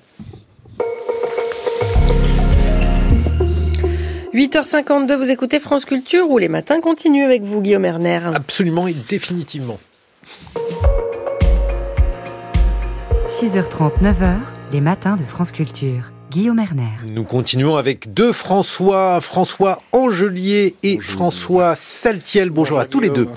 François Saltiel, ce matin, vous revenez sur la polémique autour du compte Abrège Frère, un phénomène qui déclenche une vague de cyberharcèlement. Oui, et pourtant l'histoire commence bien, celle d'un jeune commercial assez éloigné des réseaux sociaux qui connaît en quelques semaines un succès fulgurant sur Internet en créant un compte baptisé Abrège Frère. Alors entendez ici frère comme euh, mon pote, hein, mon frère, mon pote. Le concept est assez efficace, il reprend des vidéos d'influenceuses, de TikTokeuses et les raccourcit en une phrase en nous indiquant le temps d'attention que nous avons gagné.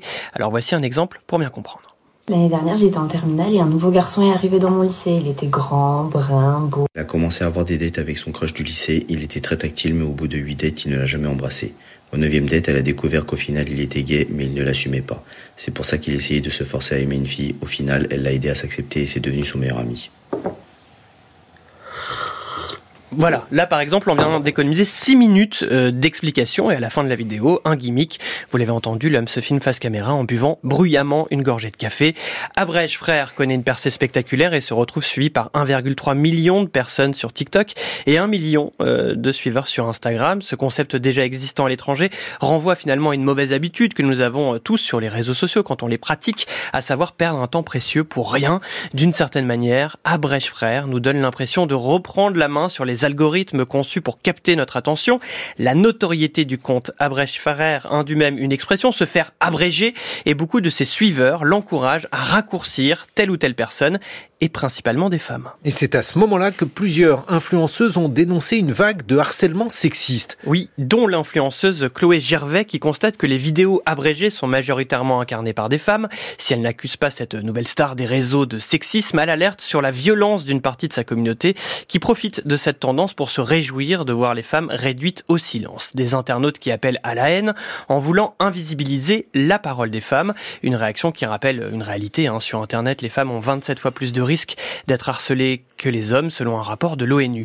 Un déchaînement sexiste qui affiche au grand jour la vague masculiniste bien présente hein, dans le cyberespace français. Sur Internet, les femmes ont toujours dû se battre pour obtenir la parole et imposer leur contenu. Elles sont donc plus vulnérables et objets de critiques systématiques. Abrèche Frère en est la triste illustration, bien que son intention d'origine soit tout autre. Il serait tout de même de bon ton qu'il réagisse et se dissocie de la meute qui invective les femmes en son nom. On peut sans doute imaginer qu'il soit pris pour l'instant par l'ivresse de la notoriété euh, naissante où il gagne chaque jour de nouveaux abonnés plus ou moins bien intentionnés. Mais fidèle à son concept, on ne peut que lui conseiller d'abréger cette nouvelle vague de cyberhaine. Merci François Saltiel, François Angelier. Eh oui. Il va s'agir de ballet russe, film et musique. Absolument, la Russie d'une autre époque, il est toujours important de ressusciter par à la fois le cinéma et la musique. Si en ce début d'année 2024, l'expression ballet russe renvoie plus à de stériles sarabandes diplomatiques ou à de glaçantes danses macabres militaires, terrestres ou aériennes, entre 1909 et 1929, de Saint-Pétersbourg à New York via Paris et Monte-Carlo, elle désignait la horde d'or, éclatante et chamarrée, l'ubris chorégraphique géniale, lâché sur la vieille Europe par Serge de Diaghilev, les chorégraphes Fokin et Massine, Igor Stravinsky et Nijinsky, dont les entrechats, disons plutôt les entre-tigres, poussaient à la fosse la vieille chorégraphie classique, autre danse tout aussi macabre celle-là et plutôt coriace. Et c'est tout à l'honneur du festival d'Aix-en-Provence, fidèle à son ascendance stravinskienne, d'avoir programmé cet été les trois plus célèbres ballets du compositeur russe, L'Oiseau de Feu, Petrouchka et Le Sacre du Printemps, leur conférant un enrichissement étonnant par l'accompagnement simultané de trois films, à la fois exégèse et illustration, trois films signés Rebecca Zlotowski, Bertrand Mondico et Evangelina Cragnotti, un spectacle musical et cinématographique visible à la Philharmonie de Paris les 28 et 29 février à partir de 19h. Si Rebecca Zlotowski a travaillé l'oiseau de feu comme une métaphore du cinéma, Evangelina Cragnotti analysait dans le Sacre du Printemps la dimension féministe et écologique. Le cinéaste Bertrand Mandico, auteur des Garçons sauvages de Conan, a vu dans Petrouchka, dans l'histoire tragique de Petrouchka, du mort et de la ballerine, animée magiquement par la flûte d'un vieux mage, mais usant du double écran et s'appuyant sur Rimbaud, copie et la fureur visionnaire et cauchemardesque du cinéaste japonais Suji Terayama, une méditation sur l'enfer de l'homme et de la femme, réduit à la fonction et à l'ustensile du mannequin. L'argument déporte l'univers folklorique et l'imaginaire populaire de Stravinsky dans un monde post-apocalyptique. En effet, alors que la guerre rugit et dévaste à l'extérieur, dans les profondeurs délabrées d'un bunker désaffecté, le film a été tourné dans les anciens locaux des laboratoires éclairs, une couturière borgne aux allures de capot, jouée par Nathalie Richard, chemise stricte, cravate sombre et bandeau scintillant, apprête et supervise, cravache au poing, un défilé de mannequins féminins aux allures de cérémonial disciplinaire et rituel sacrificiel barbare. La cérémonie se déroulera sous l'œil glauque d'une nomenclature en impair dont l'aspect à la fraîcheur enchanteresse des notables du salaud de Pasolini ou d'une délégation de vétérans du KGB. Si l'ensemble est filmé dans ses moindres détails par un tandem formé d'Elina Levenzone et David Noir, l'escouade de mannequins, dont Lala Morte, évoque et évoluent comme des gladiatrices arborant au fil du défilé des cuirasses païennes, dignes des monstres de Beaumarzeau, ou allant la bouche hérissée de morts métalliques se détache du groupe la fascinante Petrouchka longiligne, coulée dans une guépière jaune soufre de Clara Benador, dont la crinière électrique et les grands yeux fixes et chavirés servent de fanal à un film défini comme un hommage au combat clandestin, au rite magique et au corps sacrifié. Merci donc à Bertrand Mandico et à ses deux consoeurs de nous rappeler que Petrouchka, ses fulgurances et ses rengaines sont sans doute la plus terrible des boîtes de Pandore à la Philharmonie de Paris, 19h28 et 29 février. Merci François Angelier.